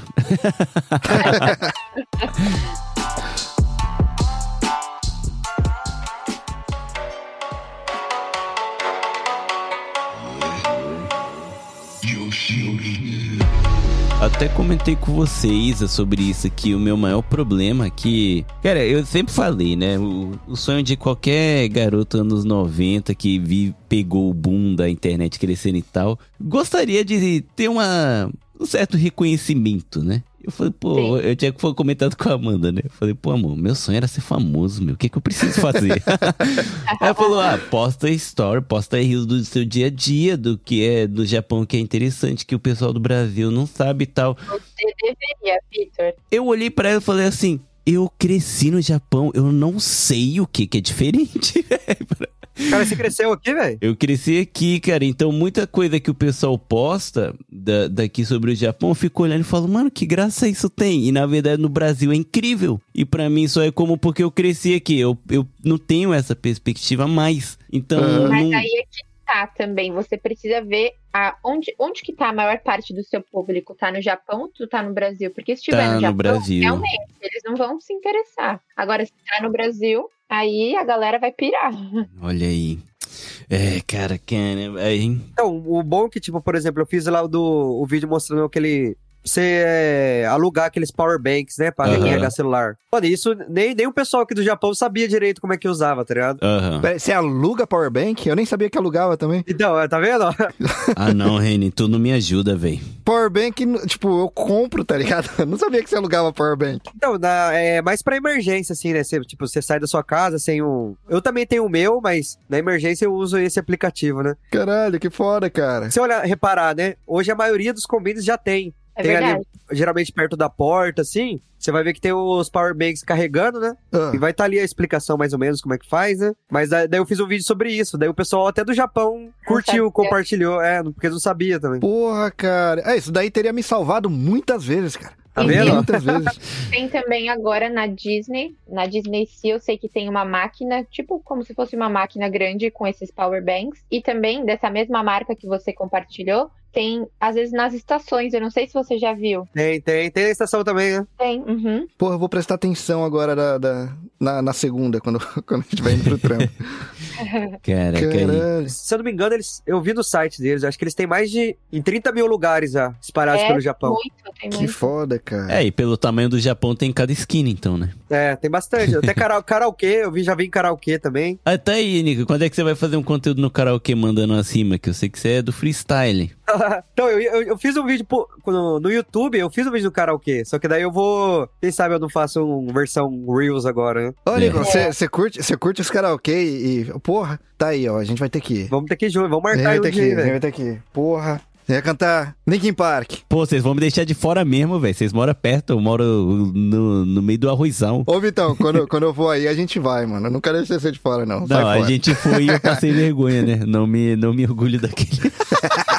Então, ô, Vitor, mas você citou aí agora, mano. Então, eu acho que essa é a ideia, né? É tudo. Hoje em dia, pra mim, tudo meio que faz sentido na minha vida, né? Mas é, tipo assim, essa parte de, de música, mano, que eu falei que eu comecei com paródia. Que no Brasil, mano, eu já fazia, eu fazia uma, uns rap, né? Eu tinha um grupo de rap quando eu era mais novo, lá no Brasil, tá ligado? Daí. Mano, daí a gente cantava em vários lugares. Então, tipo assim, em questão assim de meio que falar com o público, assim, eu já, já tava meio, meio que acostumado um pouco, né? Só que não em vídeo. Eu já tava mais acostumado, assim, pessoalmente, né? Sim. Daí é. Daí tá ligado? Daí eu comecei a fazer o rap no Brasil. Daí chegou uma época que a gente falou, né? Eu e meu, meu amigo, a gente falou, ah, mano, ou a gente arrisca mesmo na música, ou a gente vai, vai ter que trabalhar, né? Trabalhar normal. Daí a gente fez a escolha errada, né? A gente escolheu trabalhar, velho. Daí a gente, É. a, gente, a gente acabou parando com a, com a música e tal. Mas pelo menos foi o gatilho pra você começar, né? De novo aqui, ó. Pô, mas aí fica a dica aí, principalmente pra galera que, que é mais nova, que chega aqui, curte lance de banda, se acabar pegando lance de, de banda aqui no Japão com, com japonês também e tal.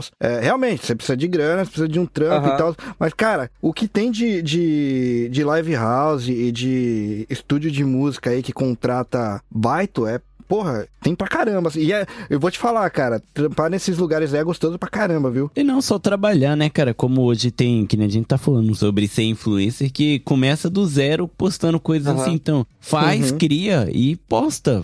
Cara, vai chegar, né, o momento em algum.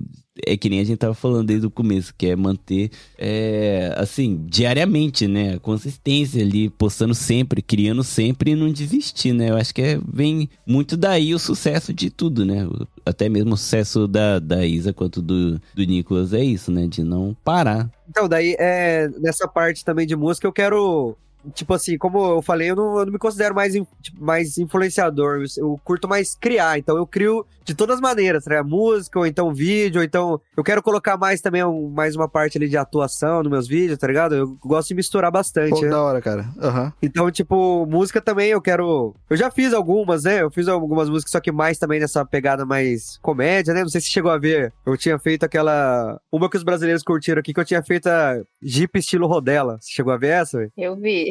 Mas tá ligado? O Rodela, o, o, o tiozão que faz, faz vídeo pro YouTube, né? Ah, ele tem um podcast agora também, né? Isso, isso. Daí eu fiz meio uma, uma música, meio falando dele, tá ligado? Ah, Na época. Putz, esse eu não vi, mas eu acho que você foi lá, não foi? Foi, foi. Você fez o fui lá- freestyle. Eu acho que eu vi o seu freestyle lá. Você mandando um freestyle brabo. Eu, eu fiz lá, eu fui lá ano passado, ano, no começo do ano passado. Então, daí é. Só que aqui no Japão, mano, eu quero. Tipo assim, eu não sou fluente japonês, tá ligado? Mas eu quero também tentar arriscar uma mistura, tá ligado? Misturar meio com o português e o japonês também nas músicas, tá ligado? Então, esse talvez seja um- uma próxima coisa que vocês vão Um ver também no- desafio, nos né? conteúdos. É, o Legal. próximo Pô, que desafio. louco, cara. Maneiro. Eu vou te falar que os japa iam pirar, hein? É, então, tem um, tem um japonês que ele é. Ele é rafo, tá ligado? Ele é rafo americano e japonês. Não sei se conhece o Miyachi. Ele faz também. Eu sei, né? Ele faz esse estilo que você faz também, não faz? Isso, daí ele, ele também começou a fazer uns vídeos é, meio de comédia, assim, entrevistando os japoneses na rua e tal. Aham. E daí, tipo, ele também faz essa parte da música, mano. Então é. Eu quero mais ou menos seguir na, na pegada dele, tá ligado? Também. Maneiro. Se precisar de alguém cantando em japonês alguma parte, aí você conta comigo. Que a única coisa que eu Você- sei você cantar manja? em Você japonês. Só no hip hop. Manja, Só manja, japonês. manja, manja. Ó, depois você me manda aí, manda, manda umas guias aí, velho. Vamos ver aí, velho. Você, você vai tirar as conclusões quando a gente for no karaokê, todo mundo. Demorou, demorou.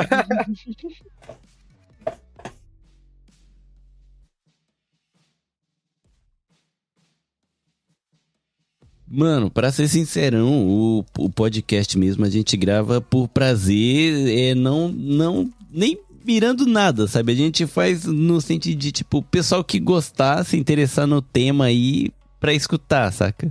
Mas, Mas pode é sempre São sobre o Japão, gerais, né? é, coisa mas so- é, como o nome do podcast é no Japão, tem sempre o traço do que é do Japão, né? E acabou criando uma certa característica do que é o programa e tal, e graças a isso a gente tem certo um público já, né? Que a maioria é ou mora fora, né? No caso Brasil e Portugal, a gente tem muito ouvindo de Portugal. E de vez em quando a gente recebe mensagem aqui do pessoal do Japão mesmo, que odiava o Japão e graças ao podcast começou a apreciar também um certo lado do Japão, sabe? Que Ah, aqui da a gente é flexível, tanto a gente critica o que precisa criticar, mas, a, mas a gente também fala bem do que é realmente bonito aqui, né? Então, É. eu, eu gosto muito de história, então eu faço alguns episódios históricos e a galera escuta e fala, mano, não sabia disso do Japão. E graças a isso eu me interessei mais e o mais legal foi um e-mail que eu recebi de um rapaz que mora aqui no Japão e tava falando que mostrou o podcast pra esposa que não gostava do Japão, queria ir embora e tal. E graças ao podcast ela começou a se interessar Porra, cara, pelo que louco. Japão. Caralho, e- sal- sal- salvou um casamento aí, velho. é, sal, salvei Né? um casamento aí in- indiretamente aí. E isso, cara, é isso, sabe? Eu não recebo diariamente, que nem o, o podcast não tem o alcance que o Instagram tem, assim, mas o, as mensagens que eu recebo sempre é muito carinhosa, assim, sabe? É, é, da hora, é velho. bem... Isso anima, né? Anima Ai, bastante. anima né? demais. Cara, é, é isso que movimenta. O meu pagamento do podcast aqui, que a gente tanto faz assim, né? Tira o tempo, gasta o dinheiro pra poder editar, ter as coisas tudo. O meu pagamento é esse sentimento das pessoas gostar, sabe? Das pessoas virem comentar. É, feedback, feedback é um bagulho da hora, Cara, né, o cara? feedback movimenta, cara, o mundo, sabe? e é bem legal. Ah, mas é porque vai te dando energia, vai te dando motivação pra continuar, porque você tá vendo que tem pessoas que estão gostando, que você tá mudando a vida de algumas pessoas, e isso faz com que Sim. você queira continuar e mudar cada vez mais a vida de outras pessoas. Sim, e é bem, bem legal isso, porque a gente não só como gosta de receber, como a gente gosta de também dar esse carinho, né, para as pessoas que a gente gosta de acompanhar as coisas assim. Eu ia falar isso agora. Esses dias, mano, tá, tá acontecendo muito de. Tá ligado? Às vezes o pessoal me manda mensagem, daí eu respondo, daí o pessoal fica mó feliz, mano. Fala, nossa, cara, não acredito que você me respondeu. Aham. Eu falei, cara, pra mim é tipo, mano, eu sou um cara normal, velho, vou, vou responder. É, tipo, não dá pra responder todo mundo, mas, tipo, o- quem. Quando assim, eu tô online, eu tento responder ali a maioria, né? Sim. Uhum. E, e daí, tipo, às vezes eu, eu curto, né? Ou sigo de volta alguém, né? Que, que, eu, que eu vejo que tem um perfil da hora. Então o pessoal me manda, caraca, você me seguiu, velho, não acredito. Daí eu falei, ô louco, mano. Sim. Não, teve um dia muito doido que eu tava na correria, cara, trabalhando um Ah. monte, a neném e tal, e, e eu não tinha tempo de escrever, só que eu queria muito responder a mensagem da pessoa, então eu mandei acho que dois áudios. Áudio. Cara, a pessoa ficou maluca. Aí eu falei, caraca, mano, não, eu sou um merda, meu irmão. Sabe aquele meme? Não, E é Mas bem gostoso até- mesmo. Se você estuda um pouco sobre marketing, muitos falam que se você tiver um tempo e puder, quando você responder o seu seus seguidores, o seu público, responder em áudio, porque além de você criar uma conexão, ele vai se sentir importante e É. vai ressaltar justamente o fato de você ter mandado um áudio pra ele, né? Sim.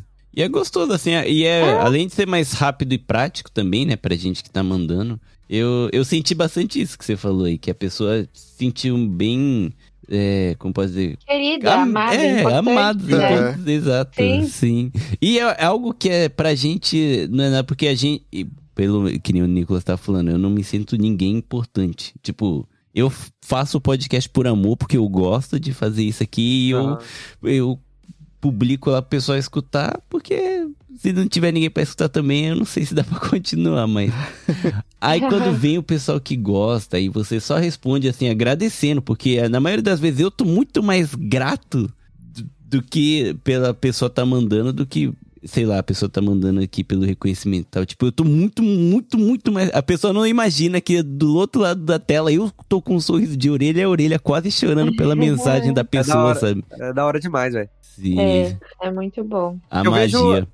Eu vejo até o. Eu, antes eu escutava bastante podcast de- do, do pessoal que eu gostava, né? Daí, por exemplo, eu já vi várias vezes até o Whindersson falando isso, tá ligado? Que isso também motiva- é, foi uma motivação pra ele, tá ligado? Aham. Então a gente vê que, que o, o pessoal tem essa coisa em comum também. É uma coisa que, que move todo mundo, né, mano? Você vê que você tá tocando as pessoas, né? Chegando em lugares talvez que você nunca imagina, imaginou chegar, tá ligado? Sim. Mano, e e outra coisa que eu lembrei agora que você estava falando, que a, que a Isa falou que a amiga dela comentou com outras amigas, as amigas já seguiam. Aconteceu também comigo esses dias, mano. Tem um. Eu não sei porquê, mas tem muita gente do, do Rio, do Rio de Janeiro me seguindo, né? Que começou a me seguir.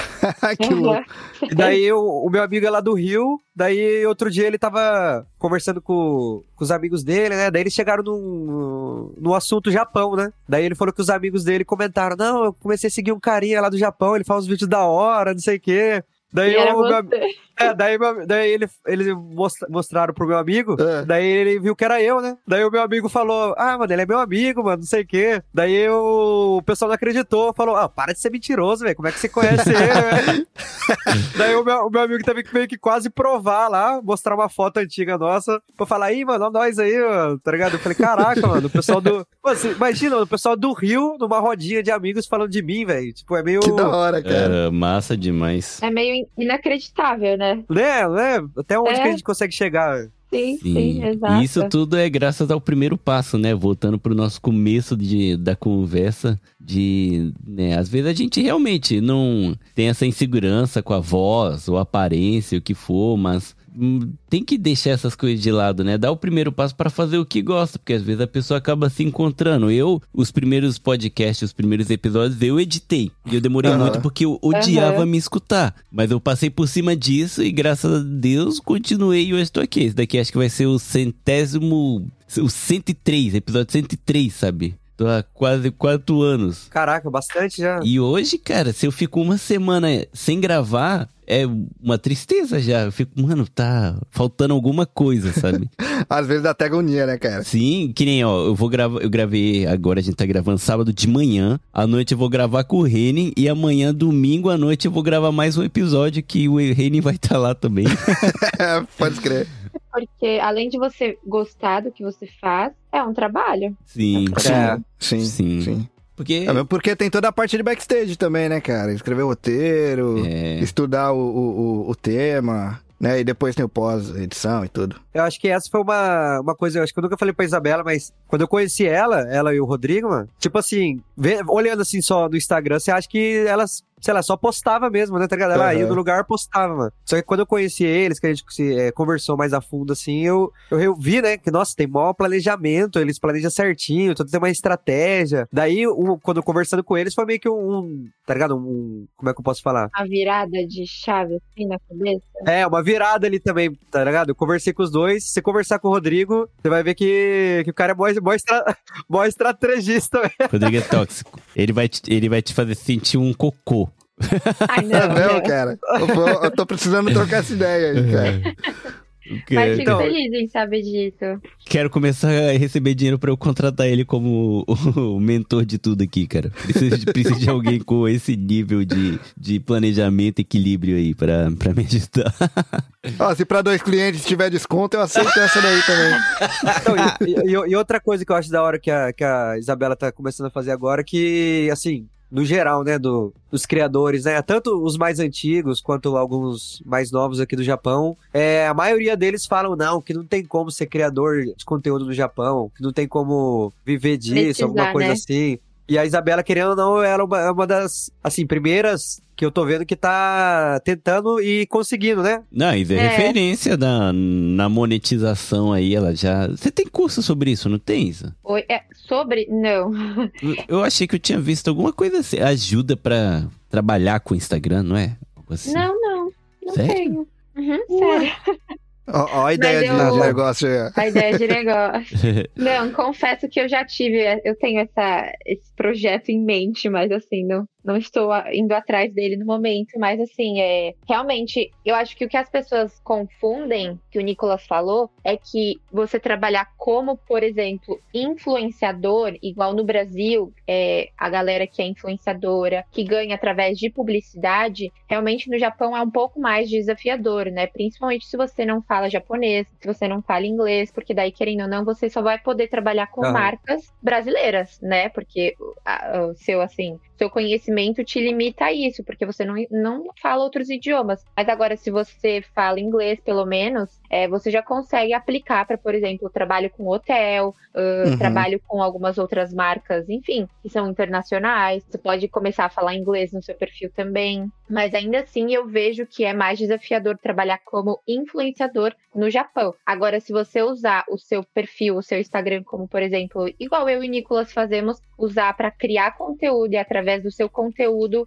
monetizar, seja com um produto, seja com um, enfim, com publicidades, com algum serviço, aí realmente você consegue fazer, sabe? Mas eu, eu senti. Por que, eu tô falando disso? Porque eu fui pro Brasil ano passado e eu senti que, cara, realmente, se você quiser focar como influenciador, no Brasil tem muita, mas tipo, muita oportunidade. Em quase três meses que eu fiquei lá, eu consegui fechar várias publicidades e vários, várias parcerias, enfim, permutas. Olha que da hora. Jamais louco, cara. imaginei que eu fosse conseguir em menos de três meses, sabe? Nesse exato momento, o Instagram da Isa tá sendo bombardeado pro pessoal pedindo esse curso.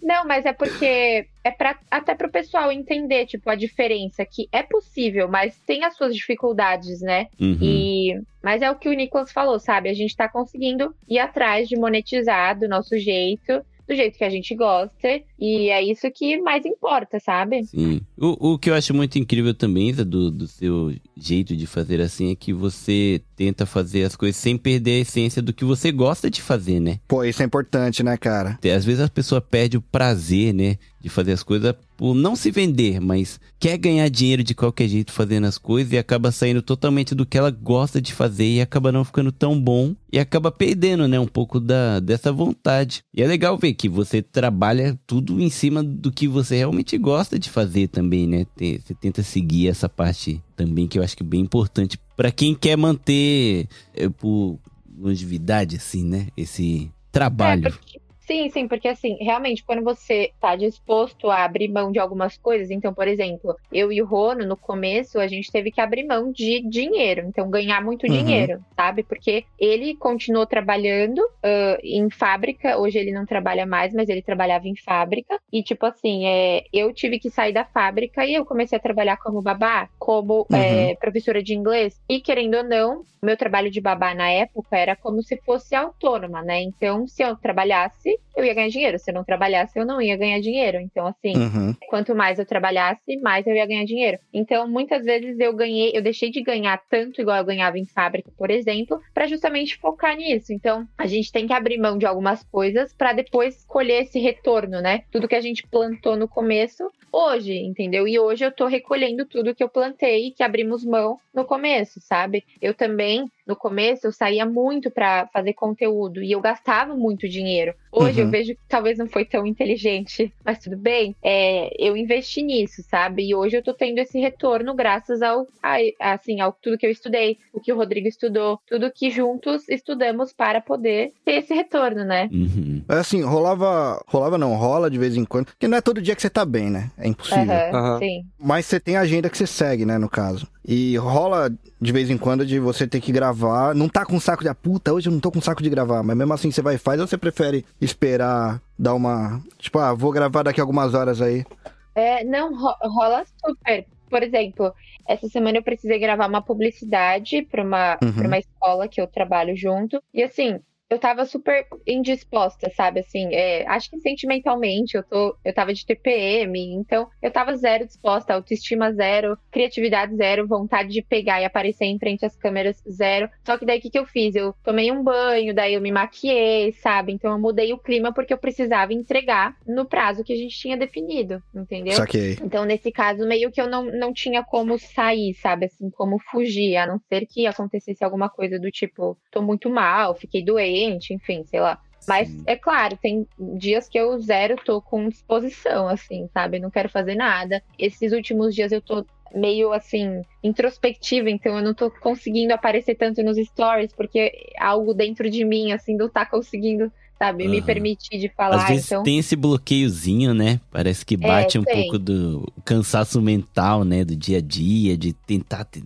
criar sempre, Rotina, rotina desgasta, né, cara? né? Desgasta. Rotina desgasta. É um trabalho. Pra, tá aí, é mais uma parte interessante das pessoas que, né, acaba só enxergando na tela ali e não vê a pessoa, né? Por trás daquilo tudo. Pois é, acho que o Nicolas vai, vai entender talvez esse sentimento que eu tenho, que tipo, como nós somos criadores de conteúdo, nós estamos sempre tentando pensar em criar coisas novas, diferentes, que outras pessoas não tenham criado talvez. Então, às vezes a nossa cabeça fica tão a mil que você só não quer pensar, né? Tipo, você só quer, sabe, você só queria apertar um botão e desligar a sua mente Aham. e não pensar em ter que fazer uns stories, em editar um vídeo, em, enfim, fazer pesquisa de mercado, né? Porque a gente tem que pesquisar, a gente tem que conhecer os nossos concorrentes. Então, às vezes eu tô assim, sabe, nesses dias de não querer fazer nada. Eu tô até colheira já esses dias, mano.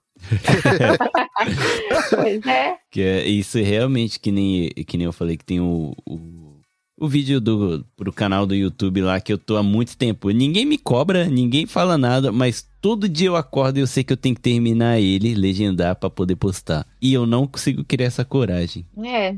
É, é É, difícil. Ó, assim. mas agora, pô, você já tinha decidido que ia, que ia postar a bagaça, mano. Não, Ó, eu vou não postar, Pode voltar, não pode é voltar eu- atrás Tá, agora. tá- tá gravado, tá gravado. Tá gravado, eu é preciso isso aí, da tá força gravado. pra legendar a parte em japonês, cara. Que é o mais trabalhoso. Ah, justo, justo, justo. É, legendar é foda. E esse vídeo tá muito maneiro que eu conversei com uma moça que tava com cosplay lá e o pai dela tava perto e a mãe tava segurando a câmera pra mim. E no meio, assim, da entrevista eu chamei ele pra trocar ideia, ficou mega engraçado. E no mesmo dia eu É. ainda tive a oportunidade de conversar, foi muito surpresa com o Mashima Hiro, que é o escritor de Fairy Tail. Se você conhece. Porra, aí tá vendo, cara. Você tem, que, tem muito que postar esse negócio é, aí, cara. muita- Foi muito doido, assim. Aí, tipo, tá legal o vídeo, sabe? Só que, ao mesmo tempo que eu não.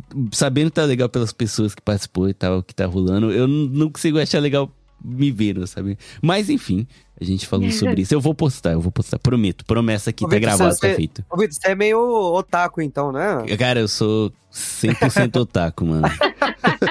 100% otaku. Eu sou 100%, cara. Eu sou time otaku. Eu não sei se você chegou a ver, mano. Cara, eu tô conhecendo um pessoal mó aleatório aqui em Tóquio, né? Aham. Daí esses dias, mano, eu conheci aquele cara que é. que ele é casado com a boneca, tá ligado? Ah, pode crer com a Hatsune Miku. Ah, mano. Jura que você conheceu ele? Eu conheci ele, mano. Do nada. Mas ele separou, não separou? Porque não, ela. é viúvo, é- não é que ele separou, é que, É, ele é viúvo, exato. É. é que mataram a, a, a- a inteligência artificial dele. Ah, então, então, ele, tem, então ele tem uma nova, então. É, ele Ele tem a tem uma boneca agora. agora. Ele ganhou de silicone a boneca, né? Não, mas- é. Ele tava lá e daí eu fui tentar falar com ele um pouco, né? Cara, o cara parece mó normalzão, velho. Tipo, parece um cara. Eu gostei do parece normal, tá ligado? Mas se pá, tipo assim. Se pá, no fundo, assim, ele faz por marketing também, mano. Tá ligado? Pra meio que chamar atenção, velho. Sei Pode lá. crer. Então, cara, se, se a sua imagem de otaku é esse cara, então eu não sou otaku, cara. Eu não sei, é esse nível, você não chega a ser esse não, nível. não sou nesse nível, tá ligado? Mas eu, eu sou um dos apaixonados pela cultura de- da animação japonesa e tudo. Então, nesse quesito, eu sou otaku. Vou, vou até postar foto com ele depois lá pro pessoal curtir lá, velho. É, Que louco. eu, eu, cheguei- eu vi mesmo você postando. Ele tem uma boneca gigante da Hatsune Miku agora, não é? Isso, é, mano. É, tá, mano, é tamanho de, de uma pessoa mesmo. Cara, velho. esse é só o Japão mesmo, brother. Não Ele dá. anda na rua com a boneca? Tipo, vou Então, sair ó- pra jantar e levar ela. Carregando igual mochila? Não, a pergunta que eu fiz quando eu vi, eu eu não sabia muito bem o que perguntar, porque falaram que, tipo assim, quando eu fui falar com ele, falaram que ele não, não gosta que, que fale dela, se, se refira a ela como a boneca, tá ligado? Ah, não, Tem que pera aí, ser- ele tava fazendo presença VIP, mano. É que, eu- é que, tipo assim, eu fui num evento que é, era, era, era, de, era de criadores de conteúdo do Japão, né? Ah, então é marketing mesmo dele casar com a Hatsune. Então, daí, daí alguém chamou ele, daí ele tava lá, tá ligado? Tava lá com a boneca e tal. Aí vai depender. O cara, ele, fico- ele virou influencer, ele ficou famoso depois de ter casado? Ou ele Eu já acho fazia foi. alguma coisa? Ah, então acho que não. Não, foi Eu acho- pós, mano. Ele bombou faz, Foi sei pós? lá, acho que foi 2016, 2017, como o primeiro cara que casou com holograma. Ah, não, então pode ser mais. Então, é, então acho que é Mano, ele, marketing. ele já deu entrevista pra uma, pra uma emissora foda, assim, de, de- Ele tem até o verificado do, do Instagram, velho. Gente, eu nem sabia que ele tinha Instagram. O username dele é Hatsune Miku Husband, né? É, tipo, é, pode escrever marido da, da É. Hatsune Miku. Wi-Fi Hatsune, né? Pior que eu esqueci. Não, tá o nome dele mesmo, tá ligado? Só que eu esqueci o nome dele, velho. Caraca, que Depois eu loucura, compartilho velho. com vocês, ah, mas só tem a foto dele com a boneca. Ó, tá aí mais uma coisa, ó. O cara esqueceu o nome dele, mas lembra que é o marido da Hatsune Miku. É o nome Exato. dele. O nome dele é marido da Hatsune Miku. Exato, é isso mesmo. Mas aí, cara. Então, daí eu- a única coisa que falaram, né? Quando eu fui falar com ele é que ele não curte que se refira a ela como boneca. Tipo, tem que se referir a ele como, tipo, a, a esposa esposa, dele. mesmo, né? Mano, é, isso é personagem já, velho. Não dá, não. É, eu, eu acho que é marketing, velho. Não dá, não, cara. Esse cara tá de... Caralho, mano. Mas ele tá de parabéns. Se ele ganhou a vida casando com um holograma, o cara não tem estresse, tá vivendo a vida de boa. A gente nem sabe o que ele faz da vida, tá ganhando dinheiro É. com isso. Tá bom. Cara, eu tô, É pensando, eu tô pensando em fazer. Você já viu aquele outro cara também? Acho que tem até um- tem uma série dele agora né, na Netflix, alguma coisa assim. É aquele cara que o pessoal aluga pra não fazer nada. Ele só Ah, sai Ah, com você. tô ligado, tô ligado desse O cara, cara, aí. que ficou rico sem fazer nada, né? Cara, cara eu, tô, eu tô pensando em fazer um negócio assim, mano. Será que vira? Só pra ver se alguém vai pagar ou não, velho? Mano, faz uma experiência social Pô, aí, faz, mano. cara, Foi- faz. É, date. O... Não, não, tipo assim, não, que, não um guia, mas eu vou falar, se você quiser que eu dou de rolê com você aqui, Não, manda faz mensagem o, o date é o. Como é que fala? O namorado de aluguel. Fala, ah, me aluga por um dia. Tipo, eu ando de mão dada com você, janto, você paga o cinema. Não, mas esse, mas esse do cara que não faz nada, eu acho que é mais sensacional ainda, cara. Acho que é mais legal ainda do que o, o namorado de aluguel. Ele é o namorado de aluguel. O pessoal aluga ele pra ir no- nos lugares. Ele vai jantar com a pessoa e tal. Não, então, é que, o, é que não é só com mulher, tá ligado? Mas ele não fala, ele não fala nada, ele não troca ideia, né? Ele é meio, meio estranhão, parece. Cara, É e tem que ter, tem que ter um espírito do cão, velho, pra conseguir ser assim, brother. Ir num lugar e não sentir nada, nem vontade de falar um oi pra pessoa, porque você pode ver, o olho dele tá morto. Ele é uma pessoa que, na verdade, desistiu da vida e achou um jeito de viver com isso, sabe? Ah, Parabéns, parabéns pra pessoa. Parabéns. Diz a lenda que a agenda dele é cheia, velho. Não sei se é, se é marketing também ou se é verdade. Não, né? eu vi, pior, cara. o pior é que eu acredito, cara. Eu é acredito eu também, acredito. cara. Eu acredito também. Porque a gente tá falando do Japão, dos países mais carentes que tem no planeta Terra, onde as pessoas não têm amigo, namorada, ou na... às vezes a pessoa é casado, mas não tem a companhia do marido e aluga o cara pra ir jantar, velho. A gente tá falando do país que faz almofada com formato de, de pessoas pra, pra pessoa dormir agarrada, cara. Mano, a gente tá falando de um país onde faz o mousepad, onde você coloca o seu mouse com o formato de peitos das personagens, brother. A Exato. gente tá falando Ai, desse gente. Eu sério. acredito, eu acredito de É verdade. eu bizarro acredito. demais isso.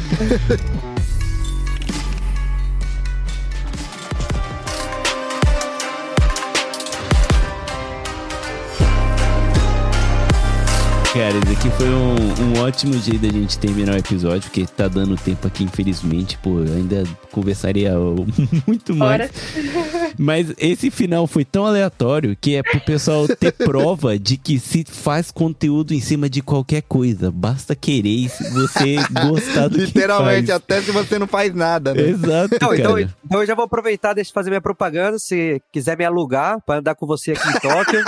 eu ainda faço um pouquinho, mas eu gosto de conversar. quiser Então, duas companhias, você aluga o Nicolas e a Isabela, que daí você vai ter as melhores companhias de Tóquio. É, É, melhor, é melhor do que a versão original, porque o cara ainda é bilíngue, né? Não, Ou trilingue, não sei. e outra, né? Se for a Isa e o Nicolas, ó, você vai ter um guia, então a Isa vai te levar pros melhores lugares e o Nicolas pra te fazer rir nos momentos assim, cara. Pô, Tá, é, Cara- tá alugando pra não fazer nada. Mas que sabe aonde tá indo, sabe, né? pera aí, eu vou, eu vou, eu vou desligar o episódio aqui pra gente fechar um pacote que eu quero ganhar uma porcentagem em cima disso e lançar um. Ah, é, ah, não, se falar que, que veio pelo podcast, vai ter 10% de desconto. Olha aí. cara, mas ó, não, isso daí é uma parada. O cara tem uma série na Netflix, é isso mesmo, Nicolas? Eu não sabia disso. Não, eu não sei se foi na Netflix. Eu, eu, sei- eu sei que eu vi, assisti um negócio dele, mas não lembro se foi na Netflix ou outro, outra plataforma. Cara, a, a frase Caramba. o céu é o limite nunca fez tanto sentido quanto faz hoje em dia, cara. Parabéns, parabéns pra esse cara. eu- Porra, Vitão, a gente só tá pobre porque a gente quer mesmo, né, cara? Vai Exato, tomar no mano. cu. Ô, ô, ô, Isa, depois eu vou pedir umas aulas que eu quero ser guia, então, turístico de comida. Eu quero levar as pessoas pra comer e vou criar uns roteiros em cima de comidas é, regionais, porque eu quero Pô. comer de graça. Ótimo. Por um segundo, por um segundo, Vitão, eu, eu, eu achei que seria uma boa ideia eu, eu entrar nessa daí junto também. Mas como eu curto Monster, Monster Life, Aí você pode criar o Monster Life Tour, mano. não, mano, eu vou ser responsabilizado pela morte de alguém rapidinho, melhor Ou da não. sua própria, né, mano? Ou Dois da minha anos. própria, exatamente. Ai, gente, mas infelizmente chegou o tempo aqui. Uma hora e quase 50 passou voando. Nossa. Então eu queria agradecer aqui a presença de vocês por esse papo maravilhoso. E eu acho que ainda rola até uma parte 2 mais pra frente, a gente comentando os perrengues de algumas. dos jobs do, do dia a dia ainda. Cara, teve muita coisa que acabou ficando de fora, mas foi muito legal. Então, começar com o Nicolas, que foi a primeira vez que chegou aqui, né? Veio aqui. Espero que tenha mais vezes. Foi um prazer te receber aqui, mano. E deixa seu jabá aí pros ouvintes, né? Onde te encontrar e dá um tchauzinho pra galera que escutou até o final. Pô, obri- obrigado aí pelo convite, cara. Foi da hora aí é, participar com você. Quando eu for aí pra, pra sua região, também te mando uma mensagem aí pra você levar lá no hambúrguer lá que você falou que eu Opa, demorou. fiquei com vontade agora também, velho. É bom, é bom. Mas aí, quem não, não me conhece, né? Segue lá. Todos os lugares tá Nicolas Rideu, com H, né? Porque não tem outro. Só do TikTok, velho. Quando eu fui fazer o meu TikTok, alguém já tinha criado com o meu nome. Então, Caraca. no TikTok. E ele posta os seus vídeos. não, não, não, não postaram nada, mas roubaram o meu nome. E no TikTok é Nicolas Rideu 10. Cara, tal- talvez a pessoa tenha feito isso pra você entrar em contato e querer comprar. Ah, com certeza. Certeza, porque É, eu, de- eu então, demo- eu demorei pra criar o TikTok, tá ligado? Eu já tinha o Instagram, eu só fui criar o TikTok, sei lá, um ano depois. Daí já Então. tinha criado. Mais uma dica de influencer. Quando você for fazer o seu negócio, já criando TikTok, Instagram, YouTube e tudo pra ter o mesmo nome. É, pra e ficar mais não fácil. só isso, se você for ser influencer no Brasil, principalmente, já registra a sua marca, porque acontece muito de uma pessoa registrar com o seu nome e aí depois você não conseguir registrar, por exemplo, a marca Isabela Borrego, Nicolas Uhum. Rideu. Então fica a dica aí também. A dica. é, essa eu não sabia, essa eu vou ter que fazer então também no já Brasil. corre, já corre, é, É, que a verdade. empresa já faz tudo. Já patenteia seu nome também. Quando, quando é nome com, com, com bom advogado, você consegue retomar, mas o foda é que advogado é caro, né, cara? É, então. É, pois é. É, É, porque tem é um lance de, problema. de, de fair use, esse cara é quatro aí. Eu não sou advogado, posso estar falando merda, mas se eu não me engano. É, mas tá aí a dica até o final. E, mano, muito obrigado mais uma vez. Valeu. Isa, obrigado mais uma vez pela sua presença aqui. É sempre um prazer te receber. E o pessoal já deve saber onde te encontrar, mas mais uma vez, deixa aí o seu username onde o pessoal te encontrar. Fala um pouquinho do seu trabalho aí como, né, guia turística. Uhum. turis- É turística mesmo que fala? É turística. É, acertei. É, mas muito obrigada pelo convite mais uma vez. É sempre um prazer estar aqui com vocês. E para quem não me conhece, quem está me conhecendo hoje, as minhas redes você me encontra como Isabela com S e dois L's, Borrego, Borrego com dois R's também. E no Instagram, no TikTok, no YouTube. E me segue lá, eu também sou guia de turismo aqui no Japão. E é isso. É isso, gente. No Instagram aqui do No Japão vai estar o username deles. Então, para quem segue já a página, é só entrar na postagem, né, do episódio, que é só clicar no nomezinho deles e seguir. Se você ainda não faz isso, você é maluco, tá perdendo tempo, que é conteúdo maneiríssimo, porque se você tá aqui, você gosta do Japão. Então vai lá, galera. E meu irmão Reni, Dá um É tchauzinho nóis, aí pra galera e faz o jabazinho aí do Drop, que eu também tô lá. Também, de vez em quando, sou co-host no Drop, né? Inclusive daqui a pouco, né? Exato, daqui a algumas horas. eu vou cortar o cabelo e quando voltar já tem episódio. Tá lá, ninguém vai ver cabelo com cabelo cortado no drop porque é só áudio, né? Mas tá valendo. é nóis, cara, valeu mesmo. Cara, sempre que chamar, tá ligado, né? Tô, tô sempre. Te chamei Tô ontem sempre. à noite, cara. A gente tá gravando esse episódio depois de sete horas que eu te fiz o convite. E pra variar, né? Eu aceitei antes de saber sobre o que que era, inclusive. Ô, topa gravar? Topo! É sobre o quê? é por aí. pra quem quiser ouvir o Dropzilla lá, é isso, cara. Caos. Acho que define bem o que é o Dropzilla, né? Chamei um cientista de verdade pra fazer ah, o quadro científico, achando que ele ia colocar freio na, na parada. Ele trouxe mais caos ainda. É. Não é à toa que o nome dele é Léo, Léo da NASA, né? É o Léo da NASA, exatamente. Léo da. NASA, o cara que era pra ser nosso freio e é o cara que acelerou mais ainda a máquina Você sabe e- que ele trata a gente como macacos, né? De experimento. É, a gente é a experiência social dele. Sim. Lá no, né, nos episódios.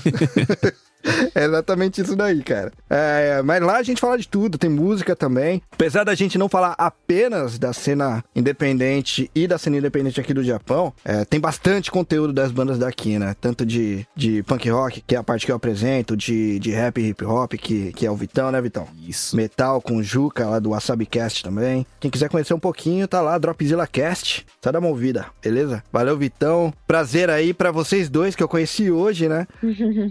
Pô, espero que você tenha gostado da gente, velho. Pô, É. demais, cara, demais. Aliás, fechando a gravação aqui, a gente ainda vai trocar uma ideia aí, cara. Demorou, demorou. Os dois. E valeu, cara, valeu de verdade. Valeu, mano. Tamo junto. E ouvintes que ficou até o final, muito obrigado mais uma vez. Se você ainda não segue a gente no Instagram, arroba no Japão Podcast. E também a gente está como no Japão Podcast no Spotify, todos os agregadores aí, é, iTunes, Apple Podcast, onde você quiser encontrar. Se você colocar no Google, no Japão Podcast, por incrível que pareça, a gente vai ser o primeiro a aparecer. Então segue a gente aí. E se puder dar uma força compartilhando com seus amigos, vai estar ajudando muito. E muito obrigado por estar aqui com a gente mais uma vez. E até o próximo episódio. Um beijo, tchau, tchau.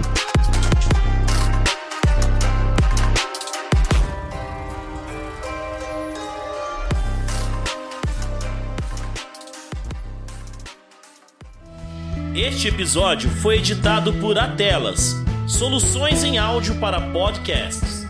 Encontre a Atelas nas redes sociais. É só buscar por arroba Atelas Edição.